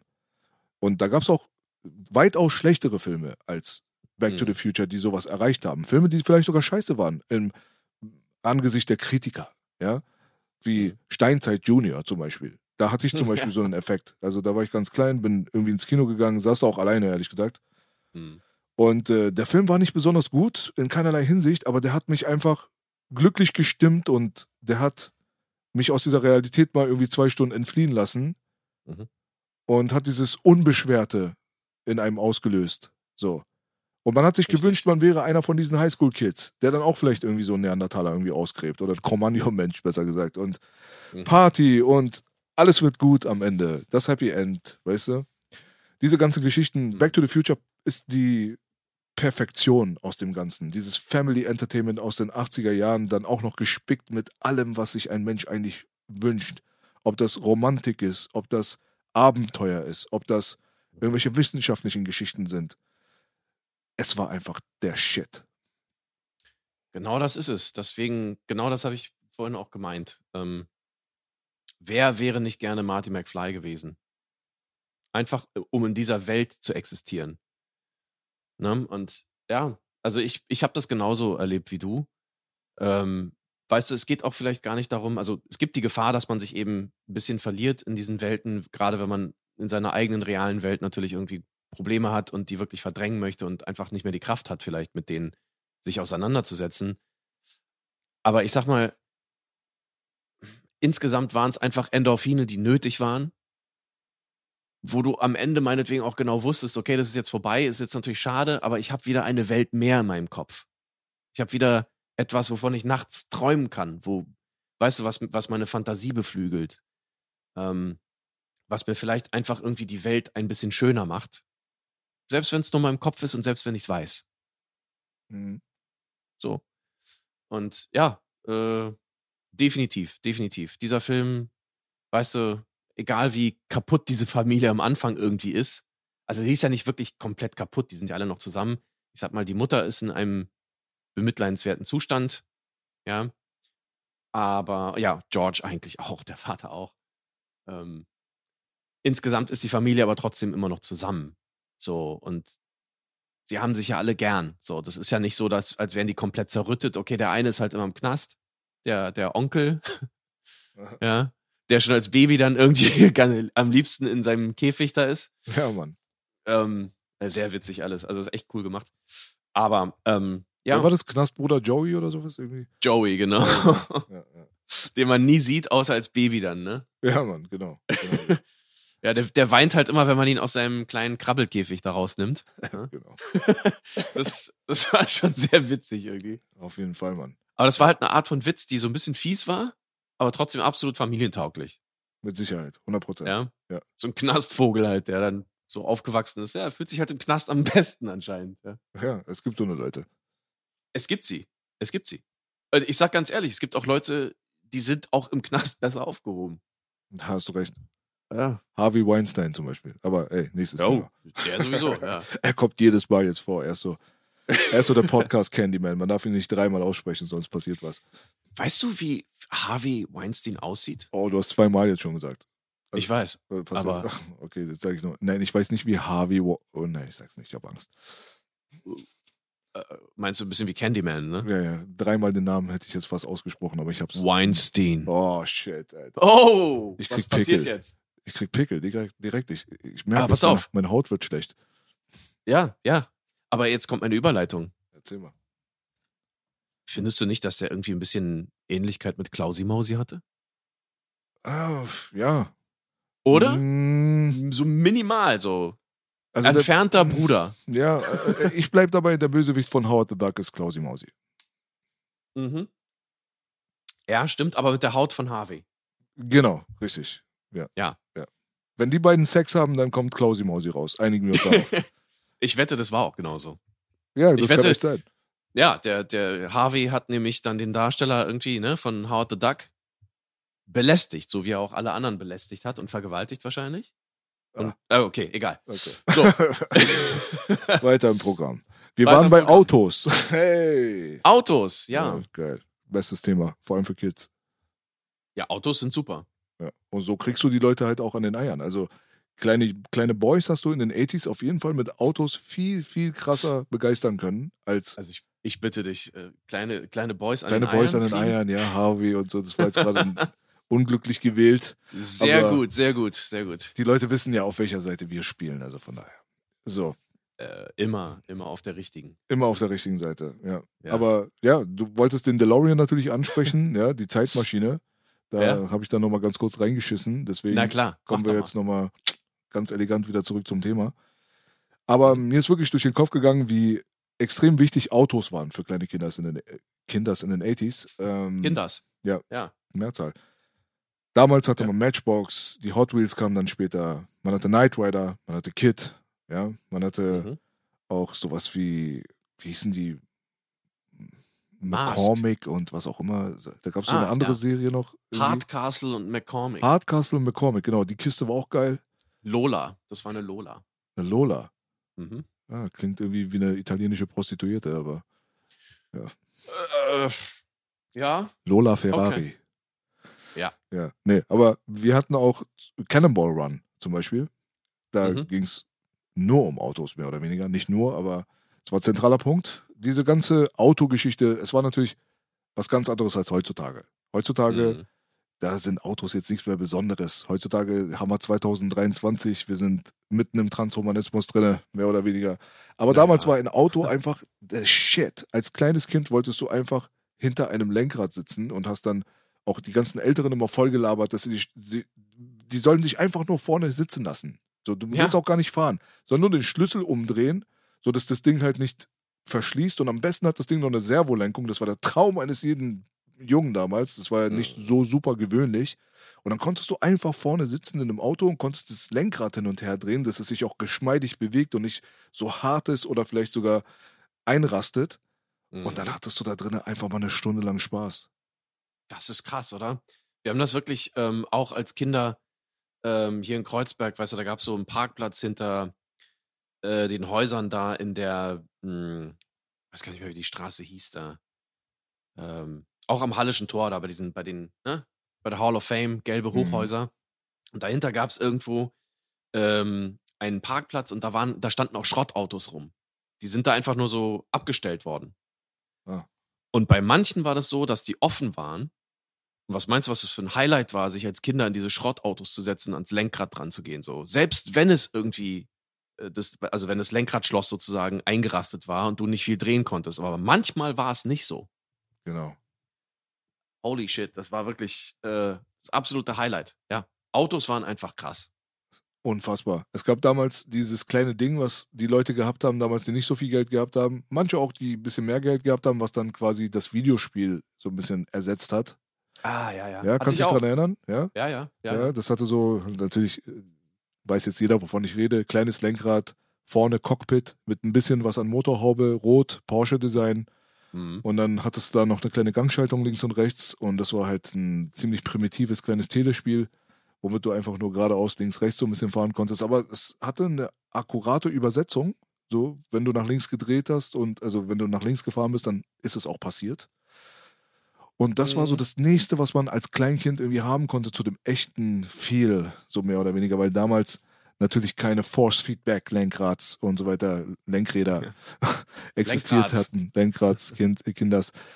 Die, diese Sachen haben damals nicht existiert. Du konntest nicht einfach jetzt irgendwo in eine Spielhalle reingehen oder so und dich dann in Daytona USA reinsetzen und das Auto bewegt sich und so weiter. Wir reden jetzt ehrlich von 1985. Und ich kann mich noch ganz genau daran erinnern, dass ich mal irgendwo als Sechsjähriger, Sechs- oder Siebenjähriger auf der Durchreise irgendwo in Baden-Württemberg, dass ich mhm. dort irgendwo an irgendeiner billigen kleinen Spelunke dort, also das war eher so ein Bockwurstverkäufer oder so. Und der hatte draußen mhm. halt einfach so einen Arcade-Automaten. Oh. Und die 80s waren ja natürlich das Zeitalter von Arcade. Die geilsten Arcade-Sachen, die kamen Ende 80s, Anfang 90s. Bis Mitte mhm. 90s. Aber es gab da tatsächlich einen so einen Arcade-Automaten, der auch ein Lenkrad schon dran hatte. Das war schon mhm. damals ziemlich Hightech so. Und ähm, ziemlich billige Grafik und so. Aber alleine das Prinzip, dass sowas überhaupt existiert hat, war für ein Kind in den 80s, das war einfach unbeschreiblich. Ja? Hätte ich die Möglichkeit gehabt, das ganze Geld meiner Familie dafür auszugeben, hätte ich das da reingeworfen. Ja? Absolut, absolut. Ja, großartig, sich einfach in dieses Ding reinzusetzen. Ich habe äh, also ne, ich habe das Geld natürlich nicht gekriegt, so und ähm, ich weiß noch, dass ich mich da einfach reingesetzt habe. Diese, ich habe so getan, als würde ich die Demo spielen. Genau. Ich habe einfach nur am Lenkrad gedreht und habe so getan, habe mir vorgestellt, als würde es jetzt funktionieren. Ja. Und es war auch schon geil. Ja, genau. Ja. Genau. Man war mit wenig zufrieden damals, ne? Ja, ja. Ging ja auch nicht anders. Also, zumindest bei mir ging es nicht anders. Ähm, aber ja, ganz ehrlich, also man muss auch nicht viel Geld irgendwie haben, um glücklich zu sein. Und vor allen Dingen nicht als Kind. So, man kann sich aus jedem Scheiß irgendwie ein Spielzeug bauen und irgendwie Spaß haben. Und ja, wie gesagt, auch in Schrottautos kann man sich reinsetzen. Was heute, weißt du, würden die Eltern aufschreien, oh Gott, nicht, dass der Junge Tetanus kriegt, weil er sich an einem rostigen, was auch immer, und oh Gott, das ist doch voll dreckig und ah nein, und die Keime und so. Nee, scheiß drauf, rein da. Ja, genau. Rin ins Auto, schön Lenkrad, wer weiß, was da für Flecken drin sind, willst du auch nicht mit Schwarzlicht reingucken. Richtig. Aber äh, ja, ja, ja. Es war eine magische das, Zeit auf jeden Fall. Und diese Sachen, ziemlich cool. die haben dazu beigetragen. Ne? Wertschätzung durch, kommt durch Seltenheit. Sonst wäre Gold nicht wertvoll wahrscheinlich. Aber ja. das, heutzutage sind die Leute so ein bisschen übersättigt und kennen alles, ja. Und so kann man die Sachen auch nicht mehr so wertschätzen. Das ist bei Musik, bei Film, ja. Ich meine, wenn du ein Gerät einfach in der Hand hast, wo du jedes einzelne Album dir sofort irgendwie reinziehen kannst, dann skippst du irgendwann halt. weil es einfach nichts Besonderes mehr Ja. ist für dich. Aber wenn du diese eine Schallplatte dann irgendwie kaufst, ja, weil sie halt wirklich was extrem Besonderes ist und du hast Mhm. da auch ganz wenig davon zu Hause, oder ist es diese VHS von Back to the Future, diesem krassen Film, der vor drei Jahren im Kino war. Und jetzt kommt da endlich mal die Möglichkeit, das zu Hause dir mal so reinzuziehen und du kannst das Geld dafür ausgeben und du hast vielleicht noch fünf andere von diesen VHS-Dingern zu Hause und das ist dein Heiligtum. Dann Mhm. ent entwickelst du natürlich eine ganz andere Form von Wertschätzung durch diese Seltenheit, wird es was Besonderes für dich.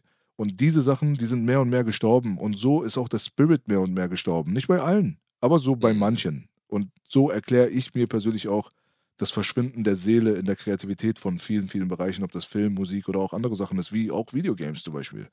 Mhm. Absolut, absolut. Wir Ähm, schweifen ab.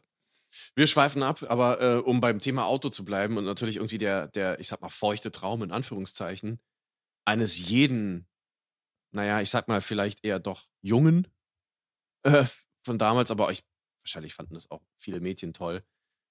Dieser verdammte DeLorean. Ja. In echt, ja, wohl anscheinend nicht so das zuverlässigste Auto. Nicht die Schrott. beste Konstruktion. Also, ja, auf gut Deutsch gesagt, Schrott. Ich weiß ja, Moneymark hat ja einen DeLorean. Er hatte Hat er jetzt nicht mehr. Ah, okay. schon lange Aber der verkauft, hatte ja, ja, er hatte aber immer Probleme damit gehabt, ne? Hatte keinen Ja. guten Ruf, das gute Auto. Also, Nee. Und der ist auch tatsächlich bei den Dreharbeiten ja öfter mal irgendwie in den Arsch gegangen. Und äh, auch die Türen haben nicht wirklich richtig funktioniert und er hatte diese komische Stahlkarosserie und war ja übelst schwer auch das Auto, ne? richtig. Also, aber optisch natürlich ein Traum irgendwo. Also sehr interessant zumindest. Ja. Und das ist natürlich äh, der Grund, ja. Wir wissen ja, die Zeitmaschine sollte ja eigentlich bei Zurück in die Zukunft erstmal ein Laser sein. Hm. Habe ich äh, gelesen. Dann sollte es tatsächlich ein Kühlschrank sein. Ja, Mann. Ein Kühlschrank, ja.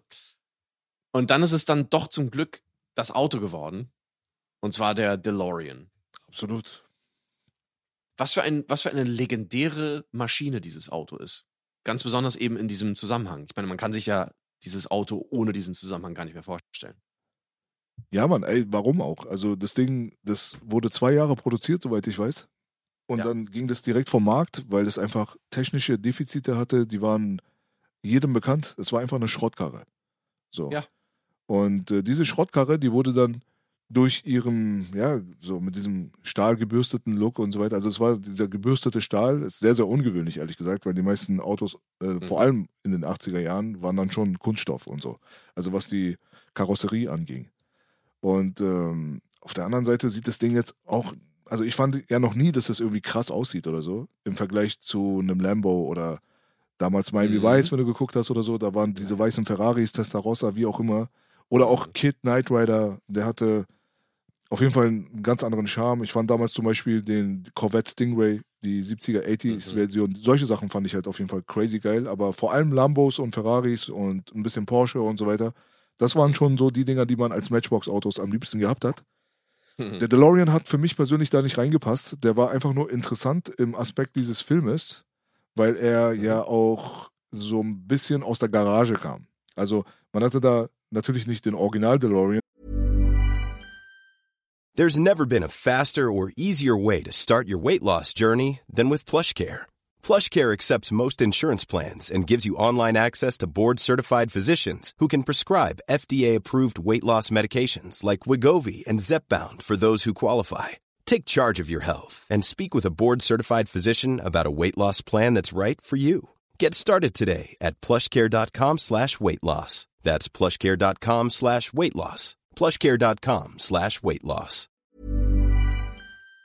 sondern die haben ja links und rechts alles Mögliche daran gebaut, vor allem hinten und haben dann den Innenraum dann auch nochmal völlig ausgeschmückt und auch wenn es wie eine Zeitmaschine ausgesehen hat, auch wenn es futuristic ausgesehen hat auf eine gewisse Art und Weise, haben die das Ding ja bewusst auch so produziert, dass man das Gefühl gehabt hat, ein verrückter Wissenschaftler hat das Ding in der Garage zusammengebaut und es kommt jetzt nicht aus dem Hightech-Werk.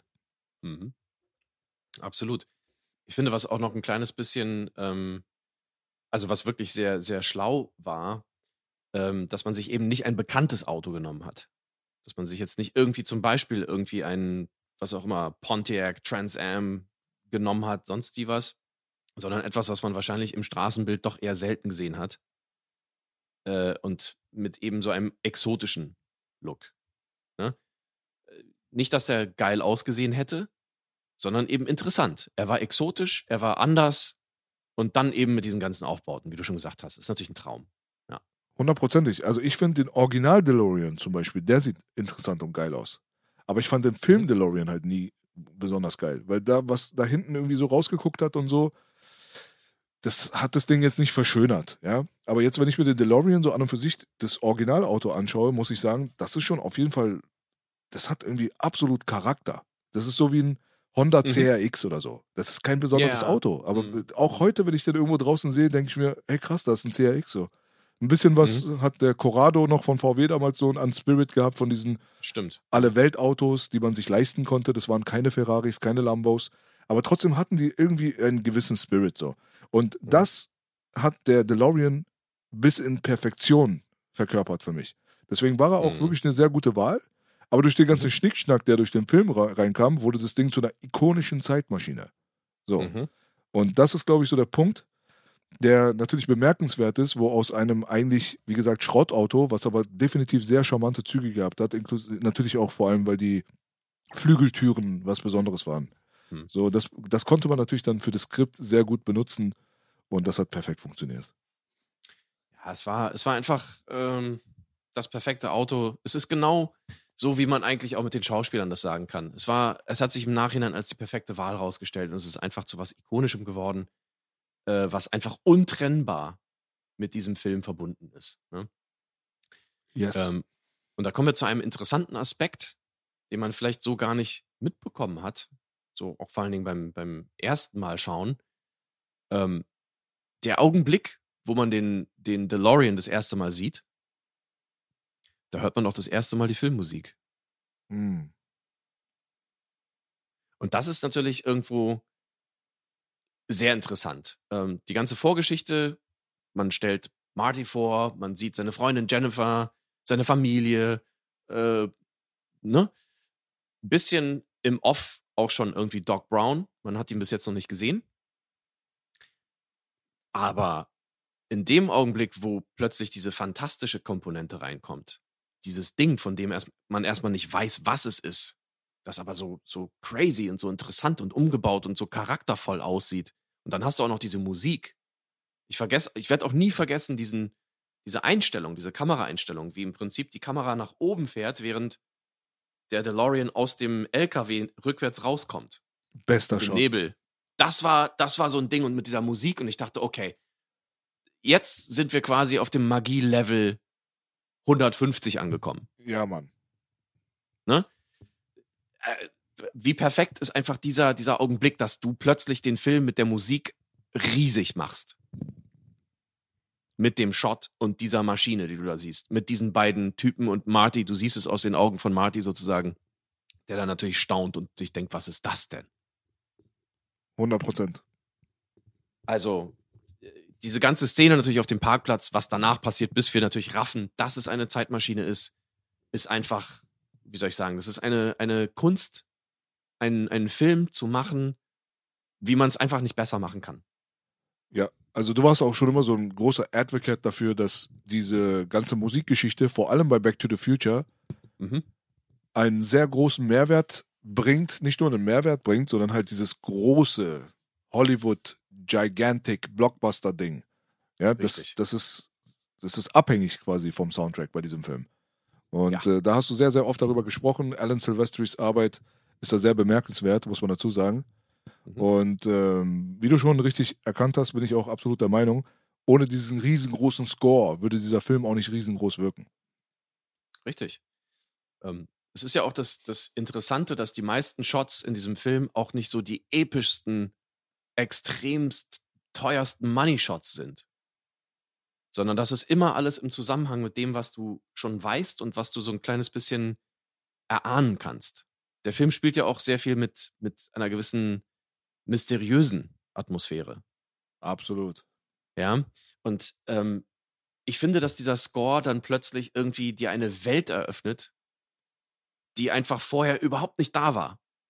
Das ist einfach so ein, so ein ja, durchschnittliches, äh, durchschnittlich, durchschnittlichen Kleinstadt-Teenie, der seine Probleme hat, der das, ja, okay, das ist alles ein bisschen komisch. Du siehst schon am Anfang irgendwie diese ganzen Uhren und diese Robotergeschichte, wie die Maschine da irgendwie das alles auf, hier, die, die, das Hundefutter für Einstein aufmacht und so, wo Marty da reinkommt, ist alles vollgestopft mit Technik. Du fragst dich schon, okay, was ist das jetzt? Aber es ist nichts so Mysteriöses. Es ist halt eher so ein bisschen bizarr, ein bisschen skurril. Aber in dem Augenblick bist du plötzlich im magischen Hollywood von damals. Und ja, für mich ist dieser Score tatsächlich auch einer der besten Filmscores aller Zeiten, ähm, der übrigens fast nicht zustande gekommen wäre. Genau. Ja, ähm, Spielberg hätte ihn fast verhindert und Spielberg hat aber dann auch irgendwie äh, äh unbewusst wieder dafür gesorgt, dass er wieder in war. Ja, Mann. Was soll man sagen? Danke, Spielberg, du Arschloch. um mal beide Gefühle ein bisschen genau, das passt auch perfekt gerade. reinzubringen. Aber ja, ähm, Ja, man, der gute Brudi, der stand daneben und hat dann irgendwann gesagt, nachdem er gar kein Fan von Alan Silvestris Arbeit war, der mhm. hat dann so, ja, der meinte dann zu Zemeckis und Co., so muss euer Soundtrack klingen. Und dann meinten die, ja, das ist Alan Silvestris Soundtrack, das ist der Soundtrack, das ist der, den wir Ja. benutzen werden. Mhm. Na gut, Friede, Freude, Eierkuchen, Ende gut, alles gut. Und so kam dieser, also du hast natürlich dann schon das Maximum an Lob ausgesprochen, wenn du sogar Ja. sagst, dass es der Soundtrack überhaupt ist. Das ist Mhm. natürlich auch nicht nur ein Lob, sondern halt auch irgendwo, ja, wie soll ich sagen, ist auch was Spezielles, weil der Film, ein Film, der 1985 rauskommt und ohne synthetischen Score überhaupt leben kann. richtig. Das ist auch nochmal was Besonderes gewesen. Also, dass man da wirklich nur ein klassisches orchestrales Werk hinlegt, ohne wie es damals sehr, sehr in gewesen wäre und war, so wie alle anderen auch gearbeitet haben.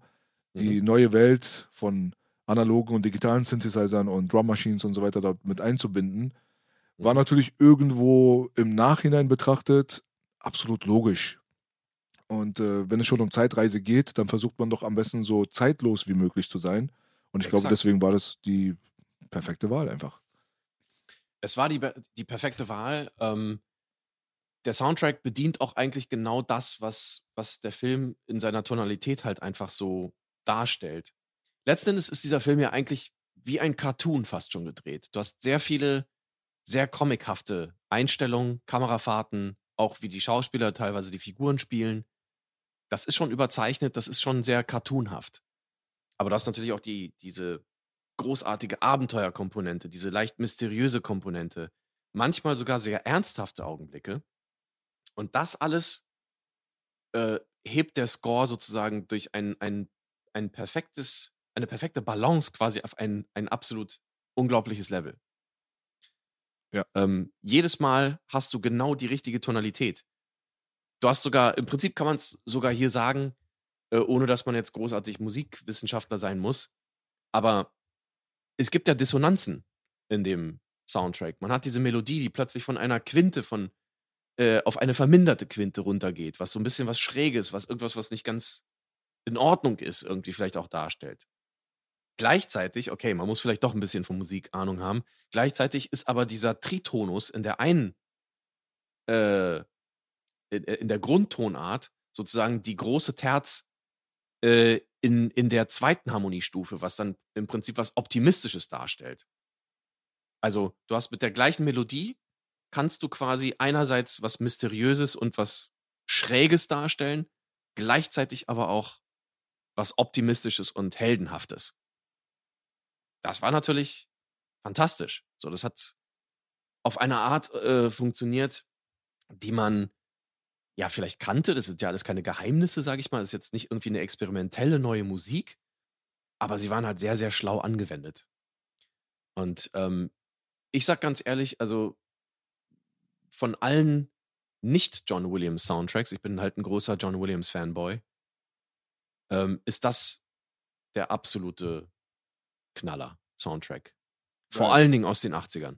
Geil, geil, geil. Jetzt, äh, haben, jetzt haben wir gerade alle Zuschauer verloren. Mit Tritonus und Quarte, ja. da war zu Ende. Das tut mir leid. Aber wir haben ja auch nur Zuhörer, von daher ist alles okay. Ja, so ist es. Ja, Aber nee, ja. Geiles Ding auf jeden Fall, definitiv. Bleibt einfach im Kopf hängen. The Back to the Future Theme ist einfach legendär geworden. Ja, pompös, riesengroß, Mhm. orchestral, zeitlos, unfassbar passend zu jeder Szene. Also man kann nur den Hut ziehen. Und dass man vor allen Dingen 18 Minuten irgendwie braucht, bevor man den ersten Ton überhaupt hört von diesem Soundtrack. Auch geil. Und vor allem dieses wirklich ein Mysteriöse. Da, das war auch Ja. nochmal ganz wichtig. Also es gibt ja dieses, dieses eine da, wo es ganz ruhig ist mit bisschen Glöckchen und so weiter. Ich weiß jetzt nicht, wie ich das beschreiben soll, aber jeder weiß, was ich meine. Immer wenn es Ja, mysteriös wird, da kommt das. Der durchgezogene Violinton oben und dann hast du das Glockenspiel mit dem mit der Celesta sozusagen und Genau. einer Harfe wahrscheinlich auch noch. Das ist es.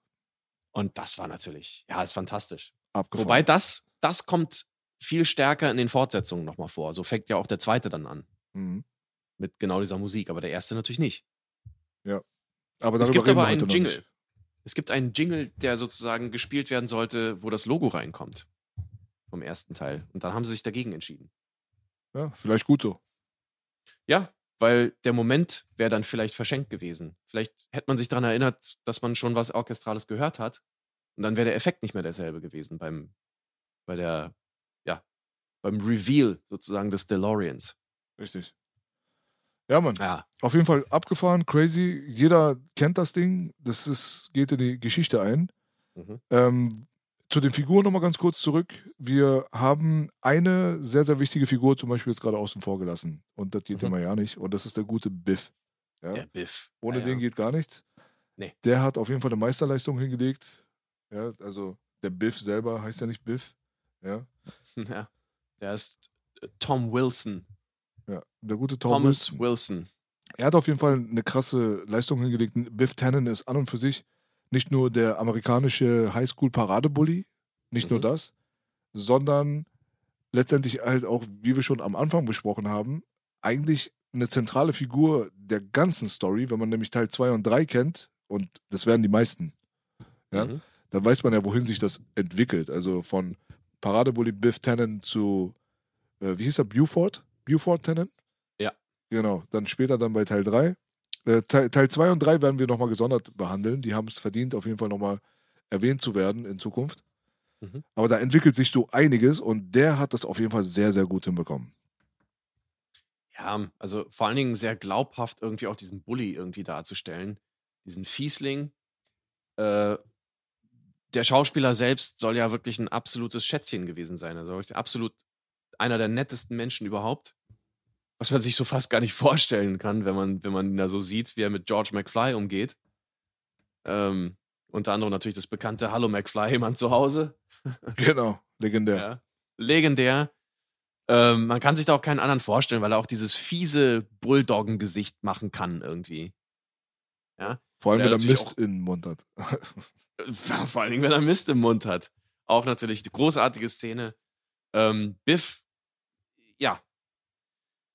Einfach eine Figur, von der man sich äh, heutzutage wirklich eine Scheibe abschneiden kann, wenn es um solche Filme geht. Natürlich eine rein komödiantische Figur, das merkt man bei Biff ganz besonders. Ähm, die ja auch durchaus zwei Seiten darstellt. Ne? Ähm, schon im ersten Film. Muss man ja vielleicht irgendwie abheben. Mal ganz kurz noch den ersten Film, weil ähm, fairerweise beim Schreiben des ersten Films hat man natürlich nicht an irgendwelche Fortsetzungen gedacht. Ähm, das heißt, der erste Film funktioniert natürlich auch in sich geschlossen. Und da ist halt beides da. Der, der ähm, Biff, der sozusagen George knechtet und sein Unterdrücker ist und ja, der Typ, der ihn Zeit seines Lebens quält.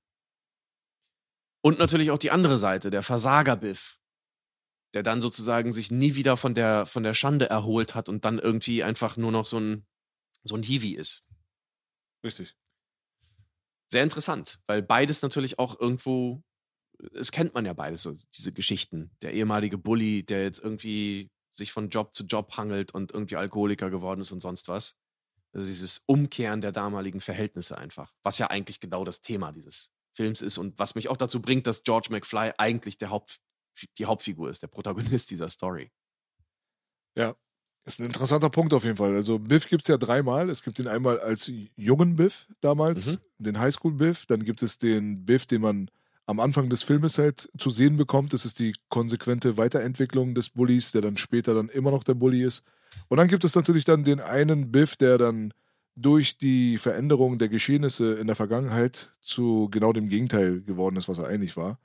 Er ist nur noch ein Lappen. Und das ist auch nochmal eine interessante Message an und für sich, dass eigentlich ein einstellendes Erlebnis in deinem Leben eine 180-Grad-Drehung mit sich bringen kann, sodass du einfach in der Zukunft ein ganz anderer Mensch wirst.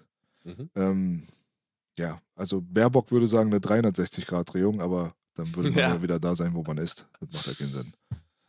Oh, du, in ihrer Welt macht das äh, alles, glaube ich, Sinn. Ähm, ja.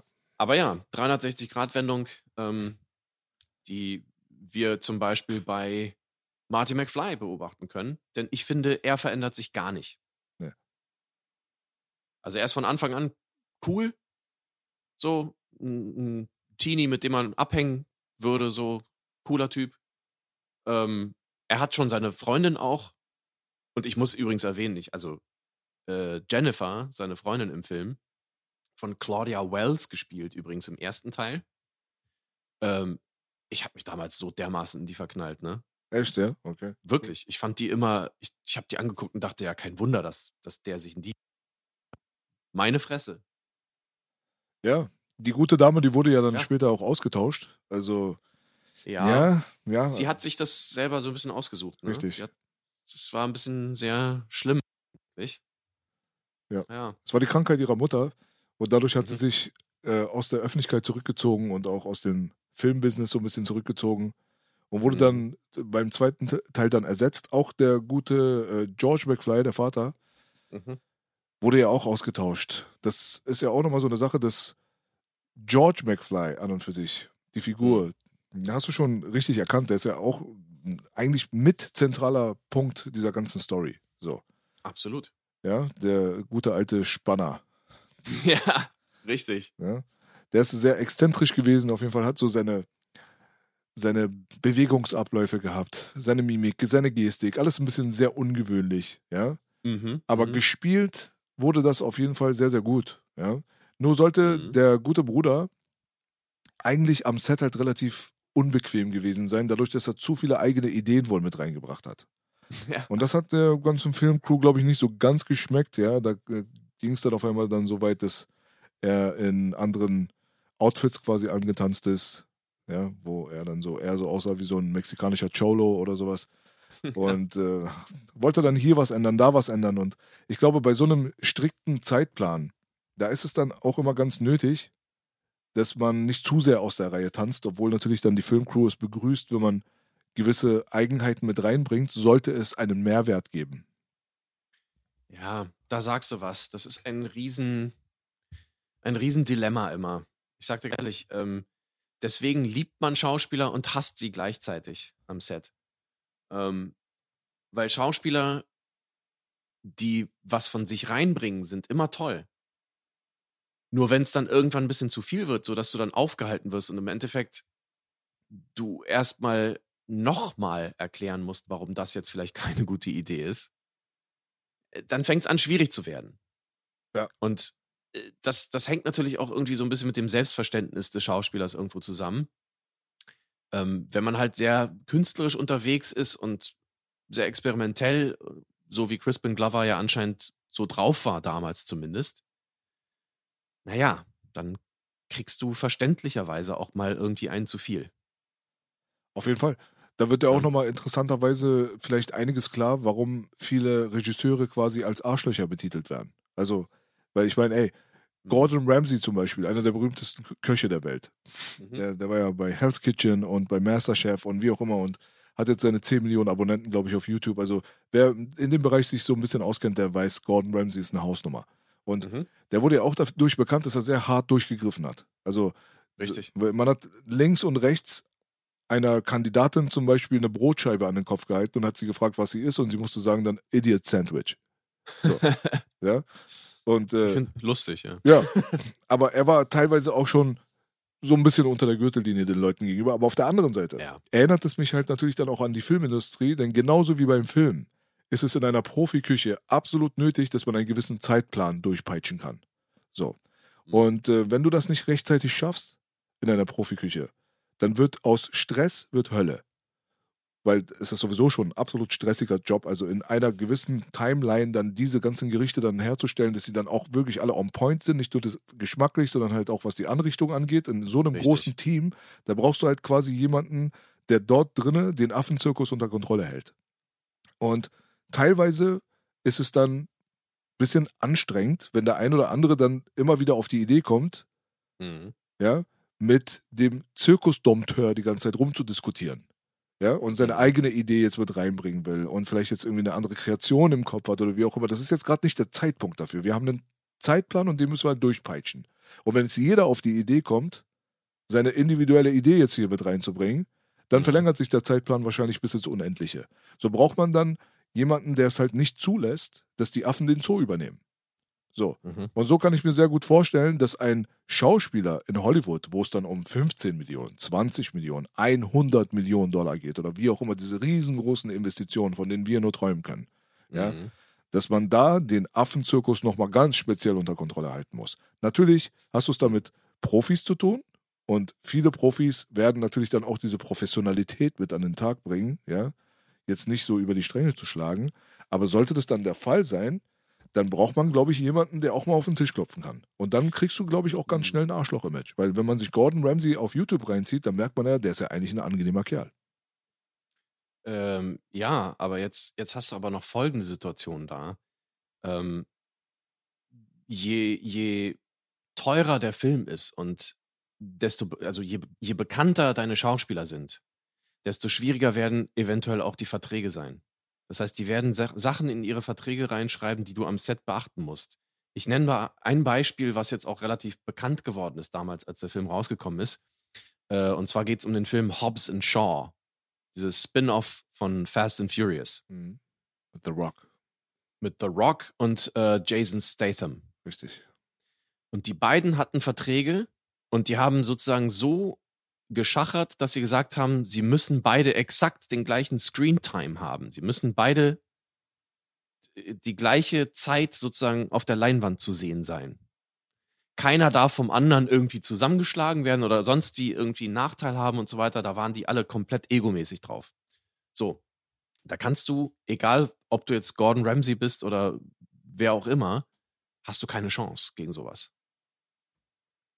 Und da hört dann der Spaß so richtig auf. Das ist dann so im Prinzip, du hast überall, du musst so einen Spießrutenlauf hinlegen, kann ich mir vorstellen, wo du im Prinzip deiner Kreativität und allem, was dazugehört, komplett mal irgendwie, da kannst du dich voll von verabschieden. Insofern wird sowas auch ganz oft so äh, passieren und wenn, sie, da, wenn da einer mal ausrastet, also da kann ich nur sagen, ich kann es verstehen, wenn du so von links und rechts irgendwie zugemüllt wirst, ja, da sind auch noch vielleicht die Produzenten da, dann hast du diese, diese Schauspieldivas, die im Prinzip diese Verträge haben, wo die Agenten die ganze Zeit am Set rumschnüffeln und im Prinzip nur darauf warten, dich anzuscheißen. Also, wer da irgendwie die ganze Zeit ruhig bleibt, Respekt. Andererseits ist es auch wieder so, da gab es damals einen, einen, einen Ausraster von Christian Bale, falls du dich erinnerst, bei dem Set von Terminator 4. Nee. Ist viral gegangen damals, Hm. Weil die Aufnahme weiterlief und er sein Mikrofon noch anhatte. Das war zwischen den Takes. Und da hat Christian Bale den, den Kameramann komplett zu, zur Sau gemacht. Richtig zusammengeschissen. Und jeder hat sich aufgeregt, oh Gott, wie kann denn Christian Bale mit dem Typen so umgehen? Aber dann hat sich rausgestellt, der Kameramann hat die ganze Zeit, während Christian Bale in der Szene was gemacht hat, ist er rumgelaufen und hat die Lichter hin und her getragen. So, jetzt muss man natürlich auch wissen, okay, wenn jetzt ein Schauspieler irgendwie drin ist, dann hältst du am Set bitte die Schnauze und machst auch nicht solche Sachen, die ihn ablenken. Mhm. Das ist nämlich ganz schön blöd, wenn, wenn ein Schauspieler, und ich meine, Christian Bale ist schon jemand, der sich Mühe gibt in seinen Rollen. Das muss man ihm ja sagen. Er ist ja ein guter Schauspieler und ist eigentlich jetzt nicht irgendwie derjenige, der bekannt ist, dass, dass man mit ihm, dass er schwierig sei oder so.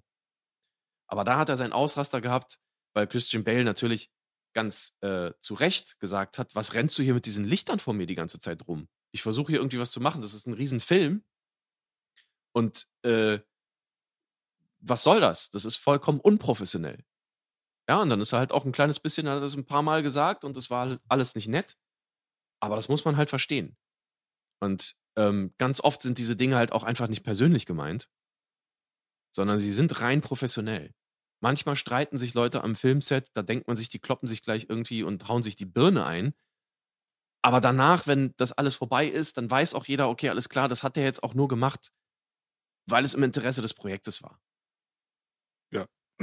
Insofern, ja, manchmal denkt man, okay, was für ein Arschloch, wenn man irgendwas hört, aber man kennt die Stories dahinter nicht. Ne? Natürlich. Klaus Kinski. Ja. Immer fürs Projekt. Immer fürs Projekt. Klaus Kinski, bekannt dafür, ja. Bester Mann. Mhm. Ja. Gutes Beispiel auf jeden Fall. Beste Grüße in Richtung Erdmeermund. Die Insider wissen. Mm. Klausi Mausi. Ja, nee, so mehr so Weinstein. Ja. Mehr so Weinstein. Ja, gut. Aber nee, du hast du hundertprozentig genagelt, das Ding. Definitiv. Ey, ich hab's genagelt. Du hast es genagelt. Wie Klaus Kinski. Gut. Äh, anderes Oder- Thema. Harvey. Ja, man, ab und zu mal, ab und zu mal muss das sein. Ja, ist Ja. halt nicht alles Gold, was glänzt, aber ja, selbstverständlich. Man muss den, man muss den Affenstall halt unter Kontrolle halten, das ist sehr, sehr wichtig. Je teurer die Sache, desto ähm, bedeutender. Aber solche Sachen wie äh, diese Shaw und Hobbs Geschichte, da merkt man halt einfach, das hat sich in abstruse Art und Weise verändert alles, sodass diese Geschichten die Kreativität und dann auch das Endprodukt dann so weit beeinflussen, sodass so viele Köche daran beteiligt sind, ja, so, dass du am Ende des Tages dann halt irgendwie so ein Jambalaya hast, was nach Scheiße schmeckt und dann wunderst du dich, warum, ja.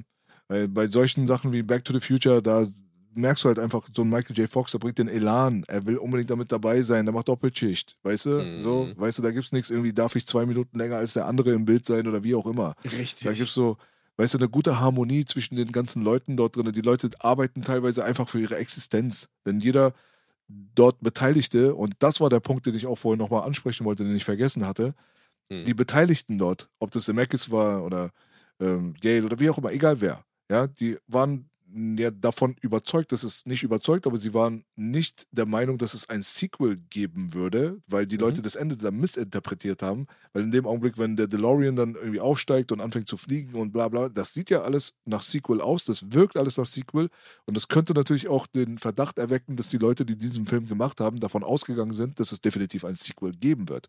Dem Mhm. war ja nicht so. Die hatten ja wirklich Angst um ihre Existenz. Sie hatten Angst, äh, dort an der Kinokasse mal wieder zu scheitern, dass es ein Flop wird und dann quasi komplett aus dem Game raus zu sein. Irgendwie plus minus null aus der Nummer rauszukommen, wäre schon ein Erfolg gewesen, teilweise in den Köpfen einiger Leute. Und dass das Ding dann so durch die Decke gegangen ist, dass es so explodiert ist, das wussten die damals nicht, das haben sie nicht kommen sehen. Und äh, da kannst du mit, da kannst du dir Interviews von jedem reinziehen, inklusive eines Michael J. Fox, Hm. der wird dir sagen, ey, ja, also die haben mich ange angerufen und haben gesagt, das Ding ist ein Mega-Hit. Und ich so, ja, okay, cool, so. Aber ich bin gerade halt in Europa und drehe Family Ties.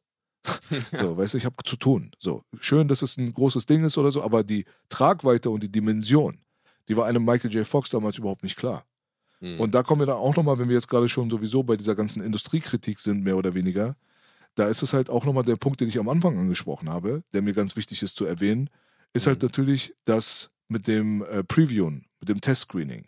Mhm, so. mhm. In dem Augenblick, wo dieser Film dann so durch war und ähm, er war ja noch nicht durch, aber man hat ein Testpublikum dort gehabt. Dem hat man den Film vorgespielt. Zwei Testscreenings, bei dem einen hat man sich sogar überlegt, bei dem finalen, ob man die Johnny B. Good-Szene komplett rausschneidet, weil es einfach ein Mhm. bisschen kompakter gewesen wäre und so weiter. Das ist da, wo Marty McFly dann quasi Rock'n'Roll erfindet. Ja, Mhm. auf der Bühne und äh, seine legendäre Szene mit der Gitarre in der Hand und so weiter vor, vor, ähm, den Leuten präsentiert. Da hast du dann bei diesem Testscreening das Ende sogar in Schwarz-Weiß gehabt und die Effektshots waren noch nicht mal so richtig durch. Mhm. Und ein Sid, wie ist der mit Nachnamen nochmal? Ich will immer Schneider sagen. Scheinberg. Genau. Mhm. Der Sid Scheinberg zum Beispiel, der ja auch hier und da mal so ein bisschen skeptisch war, glaube ich, dem ganzen Projekt gegenüber, vor allem was die finanzielle äh, Voraussicht angeht. Ja, das hätte ja keiner kommen sehen, dass das Ding so explodiert. Der hat auch bei zu diesem Testscreening dann, wo das Publikum völlig ausgerastet ist. Ja, und Mhm. einfach diese Szene auch zum Beispiel mit dem, mit der Gitarre, mit dem Johnny B. Good Ding und dem Rock'n'Roll auf der Bühne und so weiter absolut abgefeiert hat. Den Schluss dann absolut abgefeiert hat. In dem Augenblick, wo der DeLorean dann in Richtung Kamera dann fliegt und bam, das Ende und auf einmal springen alle rauf, auf, die springen so von ihren Sitzen hoch und auf einmal ist da drin Love Parade. Ja. Und in dem Augenblick dann denkst du dir dann halt als Filmproduzent auch, okay, das Scheißding wird durch die Decke gehen. So. Mhm. Es hatte den höchsten Preview-Score in der Geschichte von Universal insgesamt Mhm. und hat dadurch dann natürlich dann auch den guten Sid dazu gebracht, dann die Schecks zu unterschreiben, die nötig wären, um den Film noch früher in die Kinos zu bekommen, als eigentlich nötig wäre, Mhm. damit es auch die Sommersaison mitnehmen kann und noch mehr Geld generieren kann, weil man halt einfach den Braten gerochen hat, wir haben hier was und wir haben hier was verdammt Großes. So. Ja? Mhm. Und was mir nicht klar war, es gibt keine Test-Screenings mehr. Ähm, nicht in dem Stil der 80er Jahre, 90er Jahre Filme, denn so ein Mhm. Test-Screening, der in der, ja, also in der Manier der alten Zeit, der ist heutzutage natürlich, das ist heutzutage nicht mehr möglich, weil ein Tag später irgendeine Review, Preview, was auch immer im Internet landen würde von irgendwelchen Dudes, die da drinnen natürlich das Wissen dann direkt weitergeben und im Mhm. schlimmsten Fall dann erzählen, was für ein Schrott das ist zum Beispiel. Das könnte Ja. natürlich dann auch die ganze Promo-Phase und die ganze Marketing-Situation und so weiter auf den Kopf, äh, also umkrempeln, ne, auf den Kopf stellen, so mehr oder Mhm. weniger. Aber man sieht, wie wichtig das ist, einem organischen Publikum erstmal das Material zu zeigen, um dann auch sicher zu sein, nimmt man da was raus oder lässt man da doch was drin? Ja, haben wir da was? Haben wir da nicht, irgendwie, haben wir nichts? Lass uns mal checken, gucken, viel. So. Mhm. Und ich glaube, dass alleine, dass dieser Umstand so mehr oder weniger in Hollywood vielleicht nicht mehr existiert, dass das auch dazu führt, dass die Produkte verwässert auf den Markt kommen. Mhm. Ja, das, das kann gut sein. Das Internet hat natürlich sehr viel da, ähm, ich sag mal, in Anführungszeichen zerstört. Ähm, du hast ja heutzutage auch diese, diese sogenannten Access Media, die im Prinzip auch früher Zugriff auf diese Veröffentlichungen haben, ob es jetzt Games oder ähm, Filme sind. Und da kannst du ja auch einfach mal getrost dran zweifeln, ob die überhaupt objektiv sein können. Ja, weil wenn sie jetzt einen Film zerreißen, zu dem sie jetzt irgendwie einen verfrühten Zug Zugang hatten, naja, dann haben sie den halt nächstes Mal nicht. So. Ähm, bei Games ja genauso. Games ja auch äh, furchtbar, was da irgendwie geschlampt wird und alles das. Aber ähm, so ein Testscreening will natürlich auch irgendwie gut, sage ich mal, ähm, durchgeführt sein. Du musst natürlich auch gucken, was nehme ich jetzt als Information daraus. Klar, wenn jetzt alle jubeln, ist natürlich eine Sache. Schwierig ist dann natürlich, wenn du plötzlich irgendwie so ein bisschen gespaltenes Publikum hast. Ne? Also der Film ist hier natürlich in der Form ein absoluter Gewinner gewesen. Aber ja, Glücksfall. Frage, was machst du, wenn jetzt zum Beispiel 30 Prozent des Publikums so nicht ganz so überzeugt ist? Dann ist es halt schwierig. Dann musst halt gucken, dann probier es vielleicht nochmal, dann musst du das Geld reinstecken, musst du den Film abändern. Und das ist auch gerade in der analogen Ära, wie damals, ja nochmal eine ganz andere Sache gewesen als heutzutage. Mit viel mehr Geld und, und ne, also Materialaufwand. Und dann eben nochmal ein Testscreening zu veranstalten, um das irgendwie dann rauszufinden. Ähm, ja, also es ist natürlich ein super Aufwand.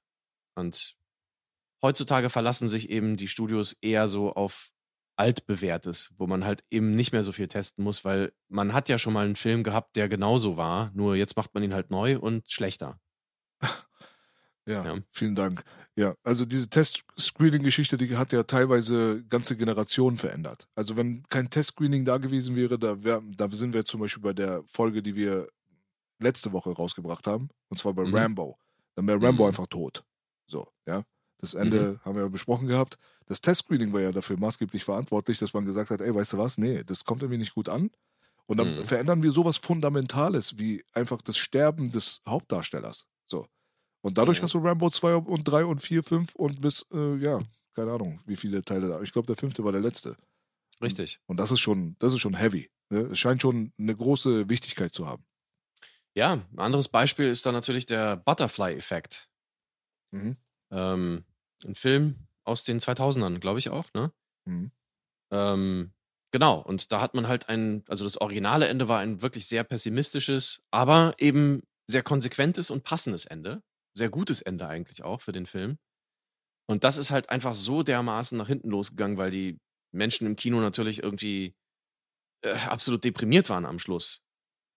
Dass sie das dann für die Kinofassung abgeändert haben, tatsächlich. Also Dann der so Film hatte viele Enden. Auf, also, ne? Er hatte einige, richtig. Der hatte einige, aber sie haben dann sozusagen einfach so das genommen, was irgendwie noch so zur Story gepasst hat. Aber eben nicht dieses fatale Ende. Also ich weiß nicht, ob wir spoilern. Ich glaube, wir besprechen ihn vielleicht nicht wirklich. Ähm, Sag Also- ruhig, sag ruhig. ich denke, man kann es sagen. Ähm, das Originalende war im Endeffekt, dass er sich äh, im Mutterleib sozusagen mit der Nabelschnur selbst umbringt.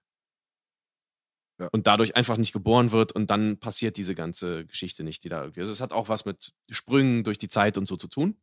Richtig. Äh, und das fanden halt so viele so dermaßen finster und furchtbar, obwohl es natürlich, es ist ein krasses Ende, aber es ist schon passend. Viel besser als das Ende, was rausgekommen ist. Ja, das, was rausgekommen ist, er geht einfach nur an der, an dem Mädchen vorbei, dass er sozusagen dann ins Unglück stürzt. Wie unfassbar beschließt- corny, Alter, wirklich. Ja, er beschließt einfach, sie nicht kennenzulernen. So, er geht einfach an ihr vorbei und damit ist alles dann nicht passiert und ne, ne, ne. Also Sehr ich, unbefriedigend. Ja. ja, ich hatte damals den Film bekommen und zwar bootlegged irgendwie gebrannt. Mhm. Und das hatte tatsächlich das Originalende. Also ich habe ich hab den Film so Ja. kennengelernt. Ja, der Ich stirbt auch, im. Mutterbauch. Richtig. Ja, und später habe ich das dann gesehen in- der offiziellen Version und dachte mir, hä? Das war die DVD-Fassung. Für die DVD-Fassung haben sie das Originalende reingemacht und die Kinofassung hatte dann dieses Blöde. Hm, Ich weiß nicht. Also ich glaube, die DVD-Fassung hatte auch die, die Kinofassung als Ende und hatte dieses, was ich kannte, nur noch als Bonusmaterial irgendwie, so kann ich mich erinnern. Also da Mhm. konntest du dir dann auch drei andere Versionen nochmal vom Ende angucken oder so. Es gab, glaube ich, insgesamt vier oder so. Egal. Also es gab mehrere. Ja, ja, ja, ja. Genau. So, genau. aber also ich hatte das dann auf der DVD dann, soweit ich mich erinnern kann, dann doch in der Kinofassung gesehen mit dem Corny-Ende. Und da, ich habe mich so umgeguckt so und ich war so der Einzige, der das irgendwie anders kannte und Mhm. so, ey, hä, das ist doch nicht das Ende. So, und die, die alle so, hä, wie, das ist nicht das Ende. Doch, das ist das Ende. Ich dachte, nein, das ist nicht das Ende, der stirbt doch im Mutterbauch. Ich so, was? Keiner wusste, Ja. wovon ich rede. Ja? ja, ja. Und dann ist man ins Bonusmaterial gegangen. Realität. Ja, da sind wir ins Bonusmaterial gegangen und haben das als alternatives Ende dann irgendwie entdeckt. Mhm. Und das ist tatsächlich wirklich so ein, das ist das krasseste Beispiel, was du hier gerade auf, aufgebracht hast, finde ich, von allen Filmen, wo ich mir absolut vor den Kopf gestoßen gefühlt habe, so. Also, Mhm. ich kann mit dem, mit dem letztendlichen Kinoende überhaupt nichts anfangen. Das hat den Film für mich gefickt. Mhm. Aber das ist halt wieder ein Beispiel dafür, dass solche Test-Screenings halt einfach auch so ein bisschen mit Vorsicht zu genießen sind. Ne? Mhm. Man muss halt einfach wissen. Das Ding ist halt, dass viele Leute auch einfach irgendwie was anderes erwarten, wenn sie in so ein Test-Screening reingehen und einfach nicht damit rechnen, dass der Film irgendwie vielleicht doch finsterer und trauriger ist als eigentlich gedacht. Weil normalerweise so Butterfly-Effekt und ah, ich mache jetzt das und es klingt ja so wie Abenteuer durch die Zeit reisen, zurück in die Vergangenheit, wie die Serie, sowas. Ist halt nicht so. Ne? Ja, können Und- wir uns drauf einigen. Ja, aber egal. Ähm, hier hat es ja zum Glück irgendwie zum Erfolg geführt. Und das war alles gut. Da hat zumindest die Produktionsfirma äh, erkannt, beziehungsweise ähm, Universal und dann natürlich auch Spielberg mit Amblin, dass sie einen Hit an der Hand haben. Und dementsprechend ja, ist dieser Film auch einfach einer der erfolgreichsten Filme der 80er geworden. Und das muss man erstmal verkraften, ja, wenn man dann angerufen wird und mitgeteilt bekommt, so von wegen, hey, der Film ist echt riesig geworden. Ja, ja, ich muss drehen. Ciao. Richtig, richtig. Also man hat aus 19 Millionen Budget mittlerweile 380 Millionen gemacht. Das ist natürlich saftig, ne? Das ist krass. Und man dachte, als der Film rauskam, es wird entweder ein Flop oder wir sind plus minus null. Mhm. Und zusätzlich haben wir auch noch das Problem, dass wir auch noch gegen fucking Mel Gibson auch noch ran müssen. Ja, der Mhm. mit seinem Thunderdome auch noch jetzt hundertprozentig rasieren wird, weil das ist der Film, auf den alle warten. Richtig. Nix da. Der hat den Thunderdome weggefegt und war elf Wochen lang auf Platz 1. Da muss man sagen, zum Glück war der Thunderdome auch nicht mehr so gut, wie erhofft. Ähm, vor allen Dingen nach dem Road Warrior, der ja wirklich sensationell war, der zweite Mad Max. Ähm, ja, gut, sehr gut irgendwo. Bisschen schade natürlich für Mad Max, weil es dann auch zu Ende war. Aber ich sag mal so, wenn ich mir jetzt aussuche, äh, Thunderdome oder Back to the Future, dann ist meine Wahl ganz eindeutig. Ja. Ja. Da kommen wir jetzt wieder zum Anfang zurück. Ich denke, ich kann mich in in keinsterlei Hinsicht gegen Back to the Future entscheiden. Nee. Also, ich habe zum Beispiel keine Top 10 und keine Top 5, was meine Mhm. Filme angeht, in den 80s oder auch All-Time. Mhm. Ich habe da nur so einen Pool und da kommen dann diese Begrifflichkeiten da reingeworfen und die Mhm. schwimmen dann nebeneinander, ja, weil ich habe jetzt keinen Bock jetzt irgendwie zwischen zwei und drei mich zu entscheiden oder wie auch immer, das ist für mich. Bullshit, weißt du so? Ja, ja. Aber Back to the Future ist sowas von in diesem Pool mit drin. ja. Also da gibt es für mich überhaupt gar keine Diskussion. Ich habe ja in den letzten Folgen hier und da mal immer wieder auch mal gesagt, ey, ja, der, der ist cool, aber der ist nicht in meiner Top-List. Back to the Mhm. Future ist wirklich, das ist so die Definition von Top-List. Es gibt keine Top-List in filmischer Hinsicht, mein persönliches Empfinden, wo Mhm. dieser Film nicht drin steckt. Wirklich nicht. Absolut. Absolut. Das ist die Definition eines Must-Watchs. Wirklich. Ja, und zwar eines Must-Watchs, wo wirklich jeder Spaß haben kann. Das ist auch so ein Ding. Absolut. Da kannst du sonst was mögen, sonst wer sein, äh, bist du Gangster, bist du irgendwie, weiß ich nicht, ja, kleines Kind, ist egal. Du hast Spaß an diesem Film, das kann man eigentlich garantieren. Ich kenne jetzt niemanden, der sagt, also wirklich, dieser Film nervt mich, der ist scheiße. Ja, es gab so den ein oder anderen, so ich habe auch mal so von dem ein oder anderen YouTuber irgendwie mal so ein bisschen, aber ich habe auch gleich weggeschaltet dann, als ich äh, diese hirnverbrannte Meinung dann irgendwie so ein bisschen gehört habe, da, da dachte ich mir auch, ey Junge, halt die Fresse, ganz ehrlich. Also so, weißt du so, Mhm. ich habe noch nie verstanden, warum der jetzt so und so und dies, das, ja, dann verstehst du halt nicht. So. Dann verstehst ich du halt, irgendwie- vielleicht verstehst ja. du dann auch insgesamt einfach nicht, warum man, vielleicht solltest du auch dann gar keinen YouTube-Kanal haben und über Filme reden. ja, das ist immer leicht gesagt. Wer entscheidet sowas? Aber ähm, ich, ich, ich finde halt, man, man kann, also es ist letzten Endes eine Geschmacksfrage. Ja, man kann sagen, ich mag diesen Film nicht so sehr. Das kannst du immer sagen, aus welchen Gründen auch immer.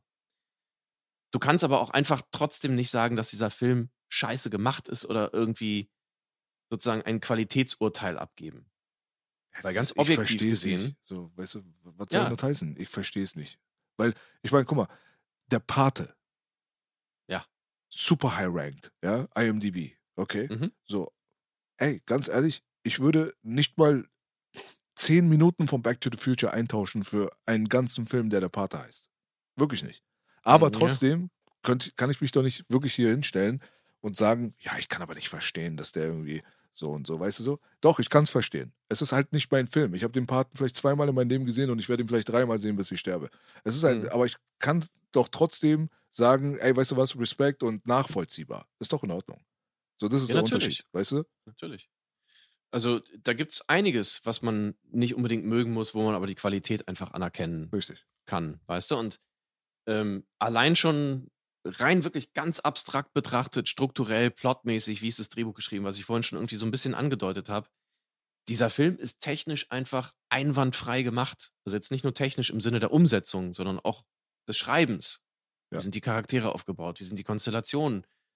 Ähm, für einen Zeitreisefilm sogar relativ plothole-frei. Ah, Relativ. ich ja? habe darauf gewartet die ganze Zeit. Glaubst du mir? Ja, Ich habe Naja, darauf natürlich. gewartet.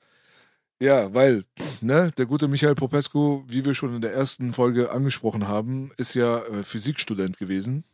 Ähm, ja, ja, du hast ja auch sehr lange studiert na klar. und äh, kannst da so ein bisschen mehr sagen als der Otto Normal Dude. Und ich kann mich halt auch an ein paar sehr unterhaltsame Talks zwischen uns beiden erinnern, äh, in irgendwelchen Autos am Kudamm oder wie auch immer da, Mhm. wo wir mal so privat einfach über diese Sache gesprochen haben. Und du bist halt immer schon ein krasser Hardliner gewesen, was die wissenschaftliche Seite angeht der Zeitreise. Ja. Und das macht diese, diesen Film natürlich dann auch nochmal so würzig, weil es ja der Paradefilm ist in Bezug auf Zeitreise. Es gibt Mhm. meiner Meinung nach nicht einen Film, der auch nur ansatzweise mit Back to the Future konkurrieren kann, wenn es um das Thema Zeitreise geht. So, das ist der Zeitreisefilm für mich. So. ja, ja, Ja? ja. Und auf der anderen Seite, wie gesagt, haben wir ähm, Mr. Popescu, ja, der Hardliner, der sagt, Zeitreisen sind physikalisch unmöglich. Und ähm, Da, dazu muss man kein Hardliner sein. ja, aber da stehst du anscheinend dann doch nicht, da stehst du ne, nicht doch nicht, da stehst du ein bisschen allein da, wenn man dich vergleicht mit den Leuten, die quasi die Recherchegrundlage dieses Filmes symbolisieren. Und zwar die Wissenschaftler, Physiker, wie auch immer, die hier zu Rate gezogen wurden vom Filmteam. Ne? Also die haben sich ja da beraten lassen, als sie angefangen Mhm. haben, diese Skripte zu schreiben, haben sie sich genau mit den Experten dann irgendwie auch zusammenschließen dürfen, äh, was ein Privileg für diese Leute war und haben sich halt gewisse Sachen an Informationen geben lassen. So, damit Mhm. es halt auch wirklich, wie du gerade gesagt hast, äh, wenigstens so bis ans Limit nachvollziehbar ist und bis ans Limit wissenschaftlich ist, ohne den Film kaputt zu machen, dass es immer noch am Ende ein geiler Film ist. So. Das ist ja keine wissenschaftliche Arbeit. Es ist ein Hollywood-Film. So. Ja. Ja.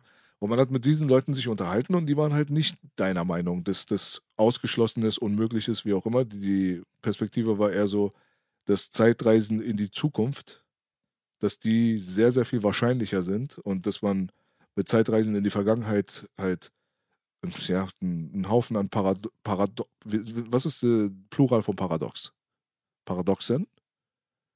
Äh, gute Frage. Pa Paradoxe? Paradoxe oder Paradoxone? Das klingt doch wie eine Zahncreme. Paradoxone. Ja, Ja. ja, na egal. Ihr wisst, was ich meine. Paradoxe Situationen. Ja, genau. Also die, mit diesen Sachen muss man sich um, um krass, also weitaus mehr quälen, wenn man in die Vergangenheit reisen will. Die Reise in die Zukunft ist aber, ja, für die leichter vorstellbar. Aber dass es gar nicht möglich ist, ja, das haben die nicht erzählt. Deswegen, ah, ich Hast- glaube, du würdest hast du dich mich aber streiten. falsch verstanden, Ja, erzähl mal. Glaube ich. Ja, natürlich. Ähm, natürlich ist eine Zeitreise in die Zukunft möglich. Also ganz einfach, indem du fast lichtschnell fliegst. Du kannst sozusagen, also du kannst ja, wenn du Masse hast, kannst du sowieso keine Lichtgeschwindigkeit erreichen. So dass du quasi mit unendlicher Geschwindigkeit in die Zukunft fliegst, quasi, dass für dich die Zeit nicht mehr vergeht. Ähm, das wirst du nicht erreichen, wenn du die Eigenschaft hast, Masse zu haben. Du kannst aber versuchen, natürlich möglichst nah an die Lichtgeschwindigkeit ranzukommen. Das heißt eben, dass du relativistische Effekte erfährst. Und dann ist es eben so, dass in deinem Inertialsystem eben die Zeit verglichen mit der Außenwelt langsamer vergeht. Das heißt, du reist quasi in die Zukunft. Das habe ich nie bezweifelt. Das ist eine ganz normale Folge aus der speziellen, Relativität. Hm. Die Vergangenheit sieht dann wieder ganz, ganz anders aus. Und das ist halt der Punkt. Ähm, wir haben nun mal leider dieses kosmische äh, Geschwindigkeitslimit, ähm, wo wir nicht wirklich Hinweise darauf haben, dass das überschritten werden kann, aus vielen Gründen. Ähm, und wenn das so ist, wie es zu sein scheint, dann ist erstmal das rein vom Energieaufwand nicht möglich, dich schneller als das Licht zu bewegen, wo dann quasi die Zeit andersrum laufen würde, theoretisch gesehen, so, wenn du das mal extrapolierst. Aber du hast es ja schon gesagt, es würden einfach völlig paradoxe äh, Situationen entstehen, die einfach logisch dann wieder keinen Sinn ergeben. Also, ähm, das berühmte Großvater-Paradoxon. Ne? Kennt man vielleicht? Man reist zurück in die Zeit, bringt seinen eigenen Großvater um, sorgt dafür, dass man selber aber nicht existiert, was wiederum heißt, dass man ja gar nicht in die Vergangenheit zurückreisen konnte. Solche Dinge. Ähm, das ist nicht gelöst. Es gibt mittlerweile theoretisch die Konstruktion, dass du ab einem gewissen Punkt wieder zu diesem Punkt zurückkehren kannst. Also quasi einen Loop in der Zeit äh, beschreiben kannst. Aber das auch nur mit einem völlig utopischen und nicht realisierbaren Energieaufwand und auch sehr exotischen Dingen wie zum Beispiel negativer Masse und sowas. Ähm, ich fürchte, es gibt da einfach keinen Weg drum herum. Und ich muss tatsächlich auch noch den Wissenschaftler äh, treffen, der sagt, ja, wissenschaftlich gesehen sind Reisen in die Vergangenheit möglich. Äh, es gibt verschiedenste Spekulationen, äh, die, sage ich mal, auch schon den Status einer Theorie haben können, sowas wie zum Beispiel Wurmlöcher, die sich aus der generellen, aus der allgemeinen Relativitätstheorie ergeben. Aber das sind halt sehr spekulative Ergebnisse. Wir haben noch nie ein Wurmloch gesehen. Hm. Es gibt keine Hinweise darauf, dass sowas überhaupt existiert. Das sind alles theoretische Überlegungen, die sozusagen folgen könnten. So wie man auch aus der allgemeinen Relativitätstheorie ableiten konnte, dass es sowas wie schwarze Löcher geben muss. Die hat man jetzt entdeckt. Also nicht jetzt, sondern schon ne? eine Weile her, dass man die entdeckt hat. Aber die gibt es. Das ist eine Folgerung. Da haben wir sozusagen eine Bestätigung, eine empirische Bestätigung dieser Vermutung gefunden. Was diese ganzen Einstein-Rosen-Brücken und Wurmlöcher sozusagen dann angeht, das haben wir noch nicht. Also, und solange das so ist, ist es halt spekulativ hm. und somit dann nicht Teil der Wissenschaft. Das ist mein Argument. Deswegen rein wissenschaftlich, nein, sind Zeitreisen in die Vergangenheit ähm, kein Thema. Also die Leute, die damals bei der Musiktheorie ausgeschaltet haben, ich, ich mhm. glaube, die sind, die sind gerade wieder zurückgekommen. Ja, nee. äh, sind wahrscheinlich gerade auch wieder zurückgekommen. Ja. Aber was auch immer. Nee, nee, aber ich fand, ich fand es ja interessant. Also ich mache jetzt hier meinen Joke so, aber du weißt ja. halt natürlich äh, in gewisserlei Hinsicht besser Bescheid als äh, der Otto Normalmensch, was diese Details angeht und so weiter. Das könnte man da natürlich dann äh, sich tot diskutieren über die Nummer, ist auch alles spannend. Aber mhm. dein Ansatz ist ja nachvollziehbar. Also du sagst halt natürlich, dass solange es keine wissenschaftlichen Erklärungen und Beweise im Hier und Jetzt über gewisse Sachen gibt, so ist es dann auch nicht möglich, ja? Nee, ich sag einfach, nee, nee, nee. Ähm, es ist ja nicht so, dass ich es ausschließe. Weil ich bin ja nicht allwissend oder was auch immer. Kein Wissenschaftler schließt irgendwas aus.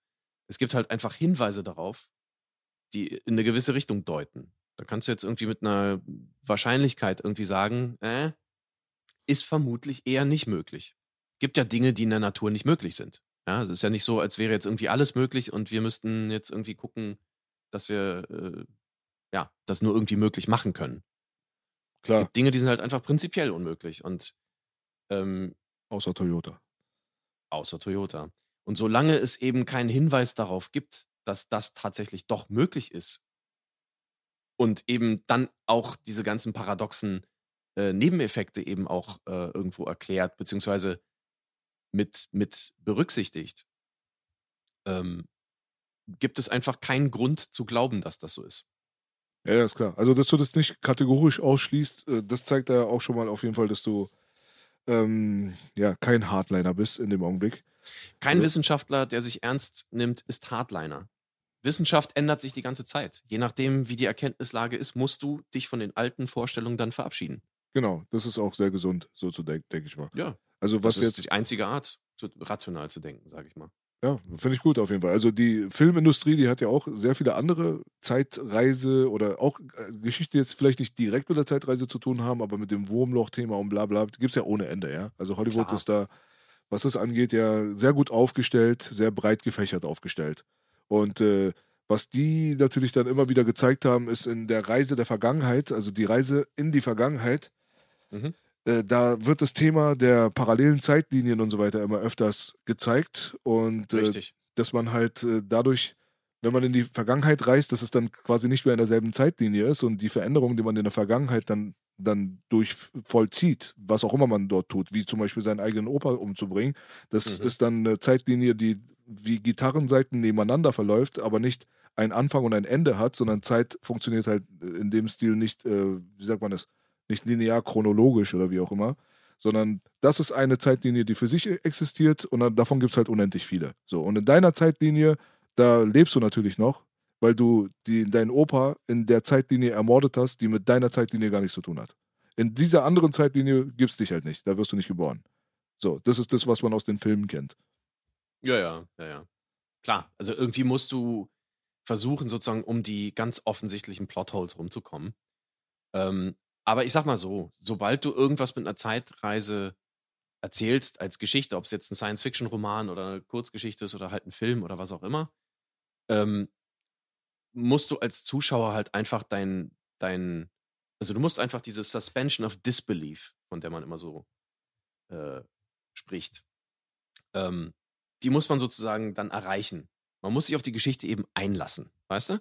Und ich meine, dadurch, also Back to the Future wird dadurch nicht schlechter, dass es ein Zeitreisefilm ist für mich. Weil es einfach ein Märchen ist. Es ist mhm. ein Film. Und es gibt übrigens interessante Dinge und interessante Vermutungen, äh, die diese ganze Zeitreisegeschichte in diesem Film tatsächlich ein kleines bisschen komplexer machen sogar. Ich weiß nicht, ob du davon schon mal gehört hast. Erzähl mal. Also, es gibt aber warte, bevor du das jetzt sagst, also ja, das ja. Konzept der Paralleluniversen ist jetzt aber nichts, was aus dem Film bekannt ist. Also da unterhält man sich auch in der echten Welt drüber. Ne? Muss man nochmal anmerken. Also nicht, dass das so äh, rüberkommt, als würde ich sagen, das kenne ich jetzt nur von Marvel. Nee, aber es ist natürlich trotzdem ein spekulatives ähm, Konzept. Klar. und nicht, hat nicht den Status einer Theorie, wirklich. Mhm. Ähm, es hat zum Beispiel Quantenmechanik. Es gibt eine bekannte Interpretation quantenmechanischer Phänomene, die heißt die, ähm, ich glaube auf Deutsch, viele Welten-Theorie oder sowas. Many Worlds Interpretation auf Englisch. Und da geht man davon aus, dass jedes ähm, Ereignis sozusagen, also du hast ja in dieser Quantenwelt diese Unbestimmtheit. Du hast die Möglichkeit, dass, dass dich das Quantensystem entweder so entscheidet oder so entscheidet, je nachdem, ne, wenn du es misst. Und diese Many Worlds Theorie sagt einfach, dass sich das, dass alles stattfindet und dass sich in jeder Mikrosekunde das Universum in was ich wie viele Varianten aufspaltet. Genau, das ist es. Ja. Genau. Aber es ist halt eine Interpretation und es ist, es hat nicht den Status einer Theorie. Richtig. Also insofern ist es nicht wirklich wissenschaftlich so gesehen, sondern es ist spekulativ. Klar, wenn man es ganz hart betrachtet. Aber ja. Ja. Genau. Ja. Marvel. Wo ja, wolltest du Marvel, hin? Paralleluniversum und sonst was. Nee, ich wollte hin mit folgendem. Ähm, wir erinnern uns ja alle an das ähm, supergeile Ende von Back to the Future, wo Doc Brown dafür sorgt, dass der Blitz durch das Kabel sozusagen ne, ähm, in den DeLorean gelangen kann. Mhm. Weil der Blitz ja in diesen äh, Kirchturm einschlägt. Äh, beziehungsweise ist ja kein Kirch, doch, es ist ein Kirchturm, ja. Also den Glockenturm. Den Glocken, Die Uhr. Genau. Genau. Und da ist er, der hat, er hat ja, er hat ja Probleme. Ne? Das ist ja ein bisschen inspiriert von äh, Harold Lloyd. Äh, ich glaube, Security oder nee, Safety, Safety Last hieß der Film, genau, wo berühmterweise ein Stummfilm, wo äh, Harold Lloyd an dieser Uhr hängt. Und davon ist es so ein bisschen inspiriert. Christopher Lloyd, lustigerweise, hängt dann eben auch von einer Uhr äh, herunter. Und ähm, worauf ich hinaus will, ist einfach, dass er, ähm, als er vers also als er sich am Kabel festhält, ähm, kommt das ja deswegen zustande, weil das unter ihm einbricht. Weil die Kante nämlich nachgibt. Mhm. Und dann bricht ein bisschen von der Kante da weg und er hält sich dann an der Uhr fest, beziehungsweise am Kabel, glaube ich. Genau. So, am Anfang des Films sehen wir, also quasi 1985 ursprünglich, sehen wir, dass dieses, ähm, dass dieser Vorsprung da nicht beschädigt ist. Hm. Wo Marty McFly zurückkommt ins Jahr 1985, sehen wir, dass das beschädigt ist, so wie es auch sein muss, weil das ist ja 30 Jahre vorher passiert. Mhm. Das Problem ist, ähm, dass, ähm, wie soll ich sagen, ich glaube, man sieht nämlich vorher kurz in einem Zeitung, Zeitungsausschnitt, dass der Schaden am Anfang tatsächlich da schon drin ist. Hm. Und ich glaube, das soll indizieren, dass eigentlich das ja im Prinzip eine schon von Anfang an eigentlich eine Parallele, eine andere Realität ist. Ach, guck mal.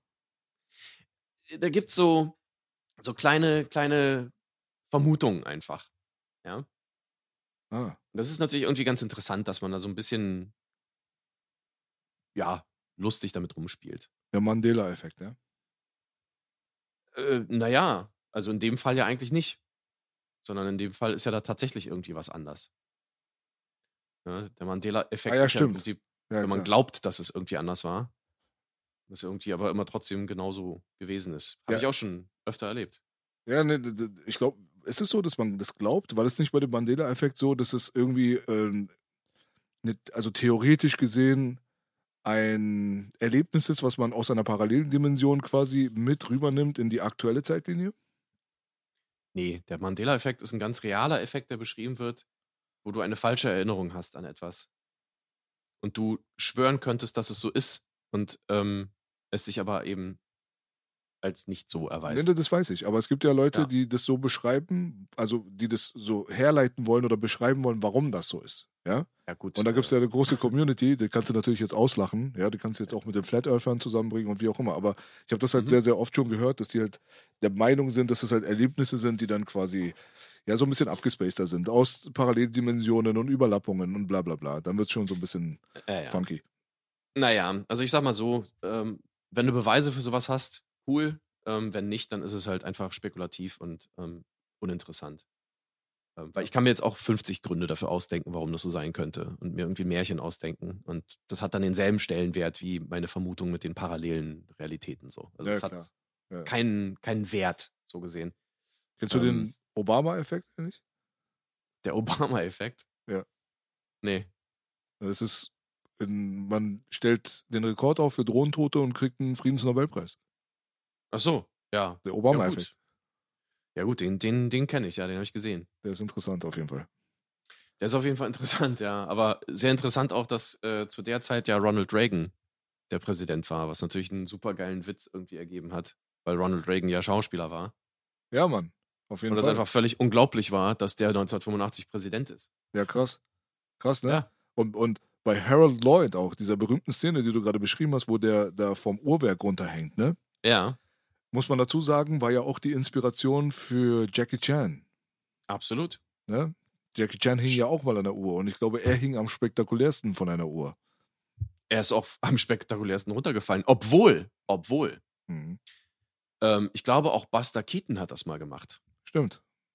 Und Buster Keaton ist ja tatsächlich irgendwie auf diese Markise gefallen. Ja. Also das war, das war schon eigentlich so, wie Jackie es auch gemacht hat.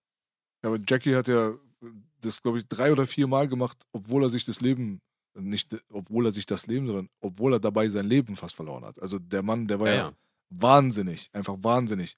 Und das war äh, der Superfighter, ne? Müsste das gewesen sein. War das der Superfighter? Ich weiß es nicht mehr. Ich glaube schon, ich glaube schon. Das war der Superfighter, soweit ich weiß. Also wer den Film nicht kennt und wir werden in Zukunft definitiv Jackie Chan Filme auseinanderpflücken. Also Mhm. das muss schon sein, ja. Jackie Chan meiner Meinung nach und jetzt kommt ein sehr sehr kontroverses Statement, wo ich mich jetzt vom Ui. Glockenturm runterhängen lasse bei der Nummer, Oh, oh. ja. Jackie Chan einer der wichtigsten Filmemacher aller Zeiten. Ja? Also ich, ich wüsste jetzt nicht, was man dagegen sagen sollte. Sag ich dir ganz Dankeschön. ehrlich. Ja. Das kann man nämlich absolut nachvollziehen. Ähm, man darf ja nicht immer irgendwie alles über einen Kamm scheren und alles irgendwie mit einem Standard vergleichen oder irgendwie, ne? Jedes Genre hat ja seine Berechtigung. Und das Genre, in dem Jackie gearbeitet hat, das war das Action-Genre, ganz klar. Und ähm, ich sag mal so, es gab mal ein Interview mit Tarantino. Und Tarantino wurde gefragt, wenn du nur einen Film auf eine einsame Insel mitnehmen könntest, ne? Die alte blöde Frage. Welcher wäre das? Hm. Und der saß an, in einer Runde mit irgendwie allen großen Regisseuren irgendwie. Da war irgendwie Scorsese, wer war da noch? Keine Ahnung. Äh, Also richtig so die Creme de la Creme der Regie. Krass. Ne? Ja. Darf ich raten? So ein, ja, sag mal. Shit Girls 2. Nein? Okay. Nee, Sorry. Okay. leider nicht, leider nicht. Aber es war eine Fortsetzung. Ah, guck mal. Er hat Police Story 3 gesagt. Drei auch noch. Ja. Und die Ja. haben ihn alle angeguckt. Und haben gesagt, hä, wie, wie kommst du denn jetzt auf sowas? Weißt du, weil die natürlich alle irgendwie gesagt haben, ja, keine Ahnung, Citizen Kane oder irgendwie sowas, ja. Hm. Und er sagt eiskalt, ja, Police Story 3. Dann haben sie gefragt, ja, warum? Dann sagt er, naja, was der Film für, für das Genre gemacht hat, was das an, an filmemacherischer Kunst darstellt, was da passiert in diesem Film. Das ist übrigens der Film, der Michelle Yeoh eingeführt hat in die Filmwelt. Hm. Was da passiert, ist einfach so absolut perfekt und so unglaublich gemacht. Das ist sozusagen Jackie Chan, sowieso ein Meister seines Genres, auf seinem absoluten Höhepunkt. Hm. Das ist ein Film, den du so nie wieder sehen wirst. Und ja, ich meine, es ist eine Meinung, die man vertreten kann. Ja, klar. Also da wird mir, ganz ehrlich, Quentin Tarantino, der alte Pederastenschützer, wird mir da schon wieder sympathisch, muss ich sagen. Ja, Ja. Ja, ja. nee. Aber äh, Police Story 3 habe ich keine detaillierten ähm, Bilder gerade im Kopf, ehrlich Ja. gesagt. Den müsste ich mir mal nochmal angucken. Aber ich fand ja alle, Oh ja. also alle alten Police Stories fand ich ja wirklich sehr gut. Das weiß ich auf jeden Fall. Ja. Aber ich kann da die Szenen teilweise nicht mehr einordnen, weißt du? Spielplatz, Stegerei-Szene, war das jetzt zwei, war das jetzt drei? Das weiß ich halt nicht mehr. Ja, ja. Also, ähm, es ist halt der Film, wo er Verstärkung bekommt von der, von der jungen ähm, Kriminalpolizeikollegin von ihm dann. Hm. Nee, ich glaube, die kommt sogar von der Armee, glaube ich, oder so, die ihn dann unterstützen soll. Und ähm, die hat dann so verrückte Sachen gemacht, wie zum Beispiel ähm, mit einem Motorrad auf einen fahrenden Zug springen, während da irgendwie noch ein Hubschrauber über sie hinwegfliegt und so eine Sachen, Ach, weißt du? diese Dinger, okay. Ja, ja, ja. Ja, ja. Also diese völlig verrückten, crazy Dinger. ja, ja. Aber ge geil, das, schön, dass du den angesprochen hast. Den nehme ich mir jetzt vor auch. Mhm. Das würde ich mir dann die nächsten Tage mal reinziehen. Ich hatte sowieso Bock auf Police Story. Ich weiß nicht warum. So, aber ich habe die letzten Tage an Police Story gedacht, tatsächlich. Ja. Und ich habe ja, ähm, ich habe ja alle auf Blu-ray so. Und Ja, sehr gut. dann werde ich mir auf jeden Fall aufgrund dieses Flashbacks jetzt gerade nochmal Police Story 3 geben. Na, mal gucken. Irgendwann nehmen wir definitiv Police Story mal durch. Ja, Mann, warum nicht? Klar, Jackie Chan hat es mehr Absolut. als verdient, mehr als einmal stattzufinden im Videoland-Podcast. Also der Mann hat wirklich Unglaubliches geleistet. Ich würde wirklich behaupten, dass vor allem in, im Action-Choreografie-Bereich, ob das jetzt Marvel, DC ist und das ganze Geplärre, was heutzutage in den Kinos läuft, nichts würde so aussehen, wie es aussieht, wenn Jackie Chan nicht existiert hätte. Natürlich nicht. Ähm, ich habe letztens erst ein Beispiel wieder gesehen. Ich war bei der John Wick 4 Premiere. Ach, guck mal. Ja, und ähm, da ist auch einiges. Also da, man muss halt sagen, das, das ist die Grenze zwischen Inspiration und Kopie ist manchmal fließend. Hm. Ähm, da sind viele Sachen von John Woo natürlich inspiriert und auch Jackie. Ohne Jackie wäre wär das alles nicht da, wo es ist. Ne? Ja, Mann. Absolut. Ja, krass. Ja. Ja, Ja, also da kommen wir definitiv nochmal back to the Vergangenheit, was das angeht und äh, Yes. werden uns de dementsprechend auf jeden Fall Jackie Chan Filme vornehmen. Der gute alte Bruce Lee auf jeden Fall riesengroße Inspiration, auch für mich. Mhm. Insgesamt, das weiß man ja. Der wird natürlich auch nicht zu kurz kommen. Ich weiß auch ganz genau, was du von Bruce hältst, nämlich eine Menge. Mhm. Ja. Mhm. Und äh, ja, vielleicht kriegen wir es ja nochmal hin, mal irgendwas Geiles hinzubekommen aus den Sachen, die wir mal früher so gemacht haben, die vielleicht nicht so richtig den Anklang gefunden haben oder nicht den, das Ohr der Leute äh, Mhm. erreicht haben, ja. So, Mhm. Dass man dann vielleicht im Nachhinein so ein bisschen einen, Dankesbrief bekommt von irgendjemandem oder so, wo man sagt, ah, okay, die haben es begriffen. So wie der gute John DeLorean, ja, der dann Ja. äh, seinen Richtig. Brief dann geschrieben hat natürlich und äh, sich bei Zemeckis und Spielberg und so weiter bedankt hat dafür, dass dieses großartige, naja, geht so, äh, Automobilwerk dann wieder in den Geist des Volksmundes gekommen ist und dass es halt nicht vergessen und verloren gegangen ist in der Historie der Menschheit. Mhm. Dementsprechend auf jeden Fall Respekt, Back to the Future, Respekt John DeLorean für, sein, für seine Schrottkarre, die so ikonisch geworden ist, dass sie nie wieder wegzudenken ist aus der menschlichen Timeline. Absolut. Und einfach ein unglaublicher Film. Zurück in die Zukunft. Einer meiner Lieblingsfilme, unabhängig von Genre, unabhängig, unabhängig von Zeit, wann er auch immer gedreht wurde. Zeitlos. Einfach krass. Respekt. Einfach krass. Und da möchte ich jetzt auch ähm, am Ende noch ein kleines Schmankerl nochmal loswerden. Ähm, fand ich sehr, sehr lustig und es ist immer cool, wenn sowas passiert. Ähm, so ein paar kleine Zahlenspielereien. Mhm.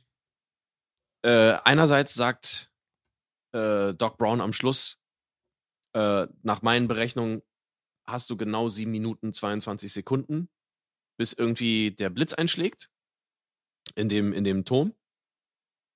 Und es vergehen tatsächlich genau 7 Minuten und 22 Sekunden auch im Film, in Echtzeit. Das ist geil.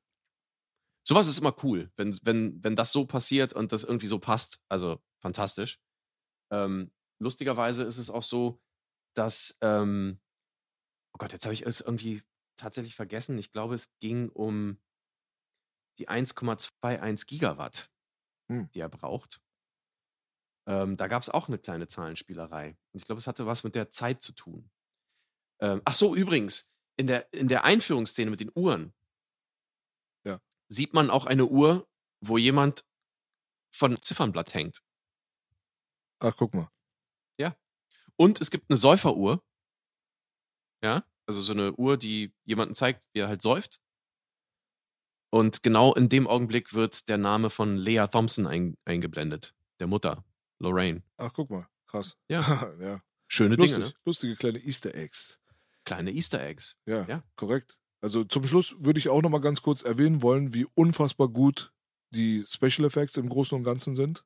Ja, Mhm. ob das die Blitze sind oder das Eintreten des DeLoreans quasi dann in die andere Zeit, was ja so nahtlos passiert ist. Da gab es ja nicht Mhm. so ein langes Rumfliegen durch irgendwelche Lichtgebilde oder wie auch immer, sondern Das Ding, pat, es gab eine Explosion, brennende Reifen, beziehungsweise brennender Boden, ja. Mhm. Und dann ist man schon in der anderen Zeit dann quasi dann aufgewacht, nicht aufgewacht, sondern man ist halt dort gelandet, ja. Mhm. Und dieser Effekt an und für sich, das hat mich schon immer als Kind beeindruckt. Das beeindruckt mich heute noch.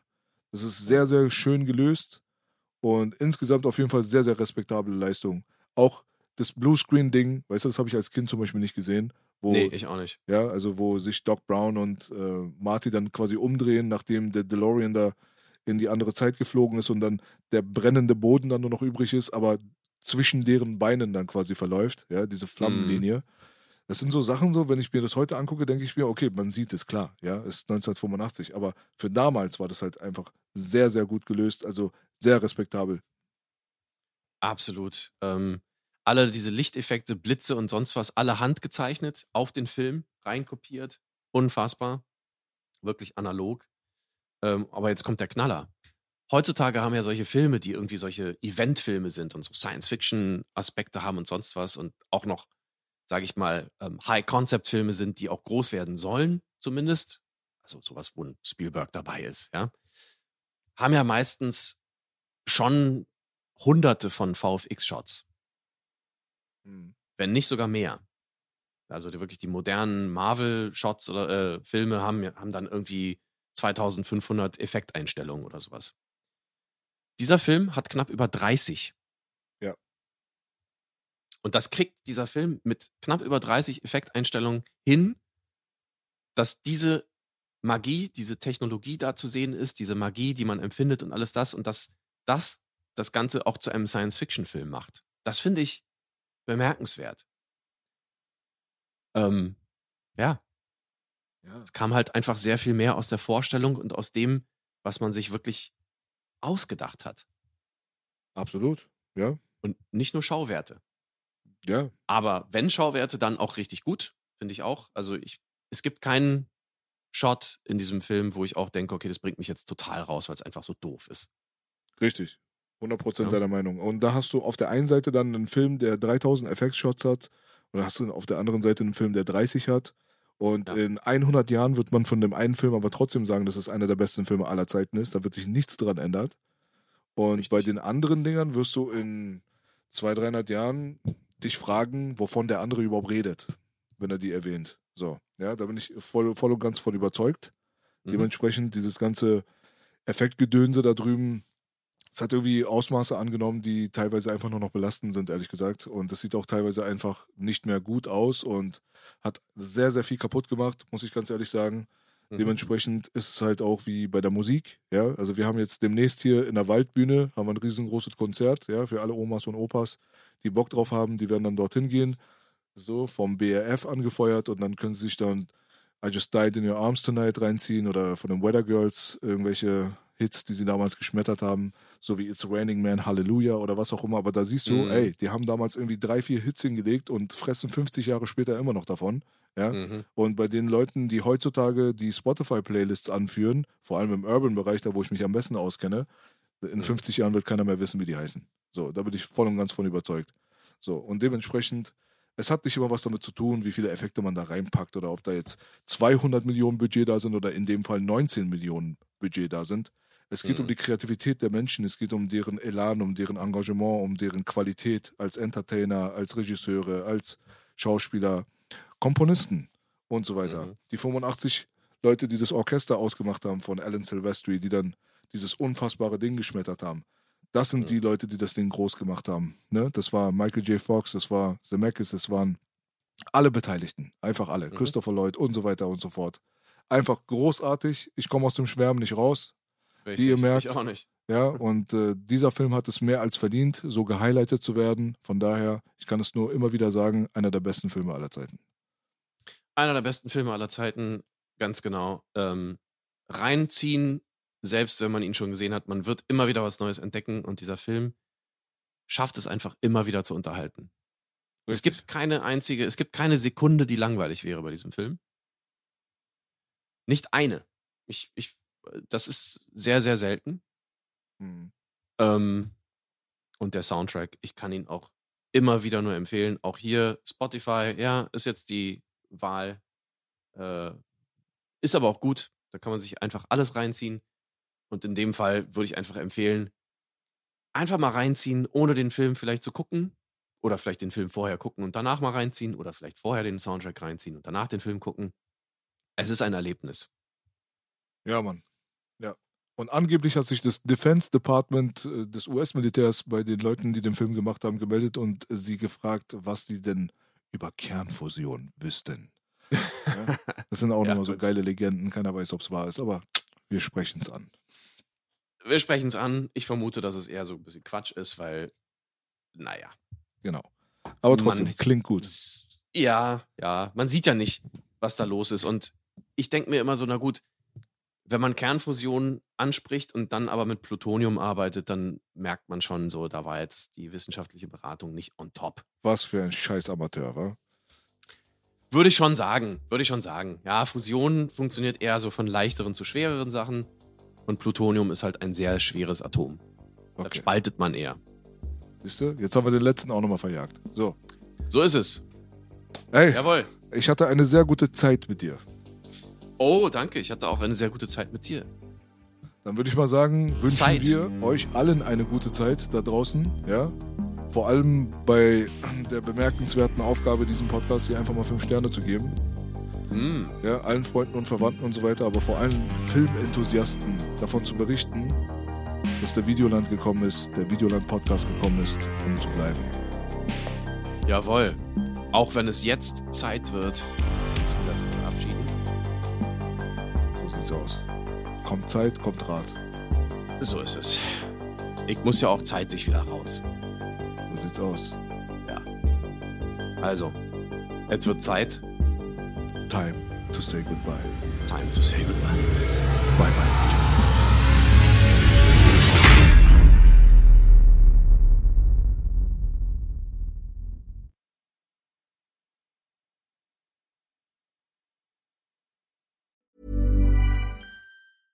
Hey, it's Paige DeSorbo from Giggly Squad. High quality fashion without the price tag. Say hello to Quince. I'm snagging high-end essentials like cozy cashmere sweaters, sleek leather jackets, fine jewelry, and so much more. With Quince being 50 to 80% less than similar brands. And they partner with factories that prioritize safe, ethical, and responsible manufacturing. I love that. Luxury quality within reach. Go to quince.com slash style to get free shipping and 365 day returns on your next order. Quince.com slash style.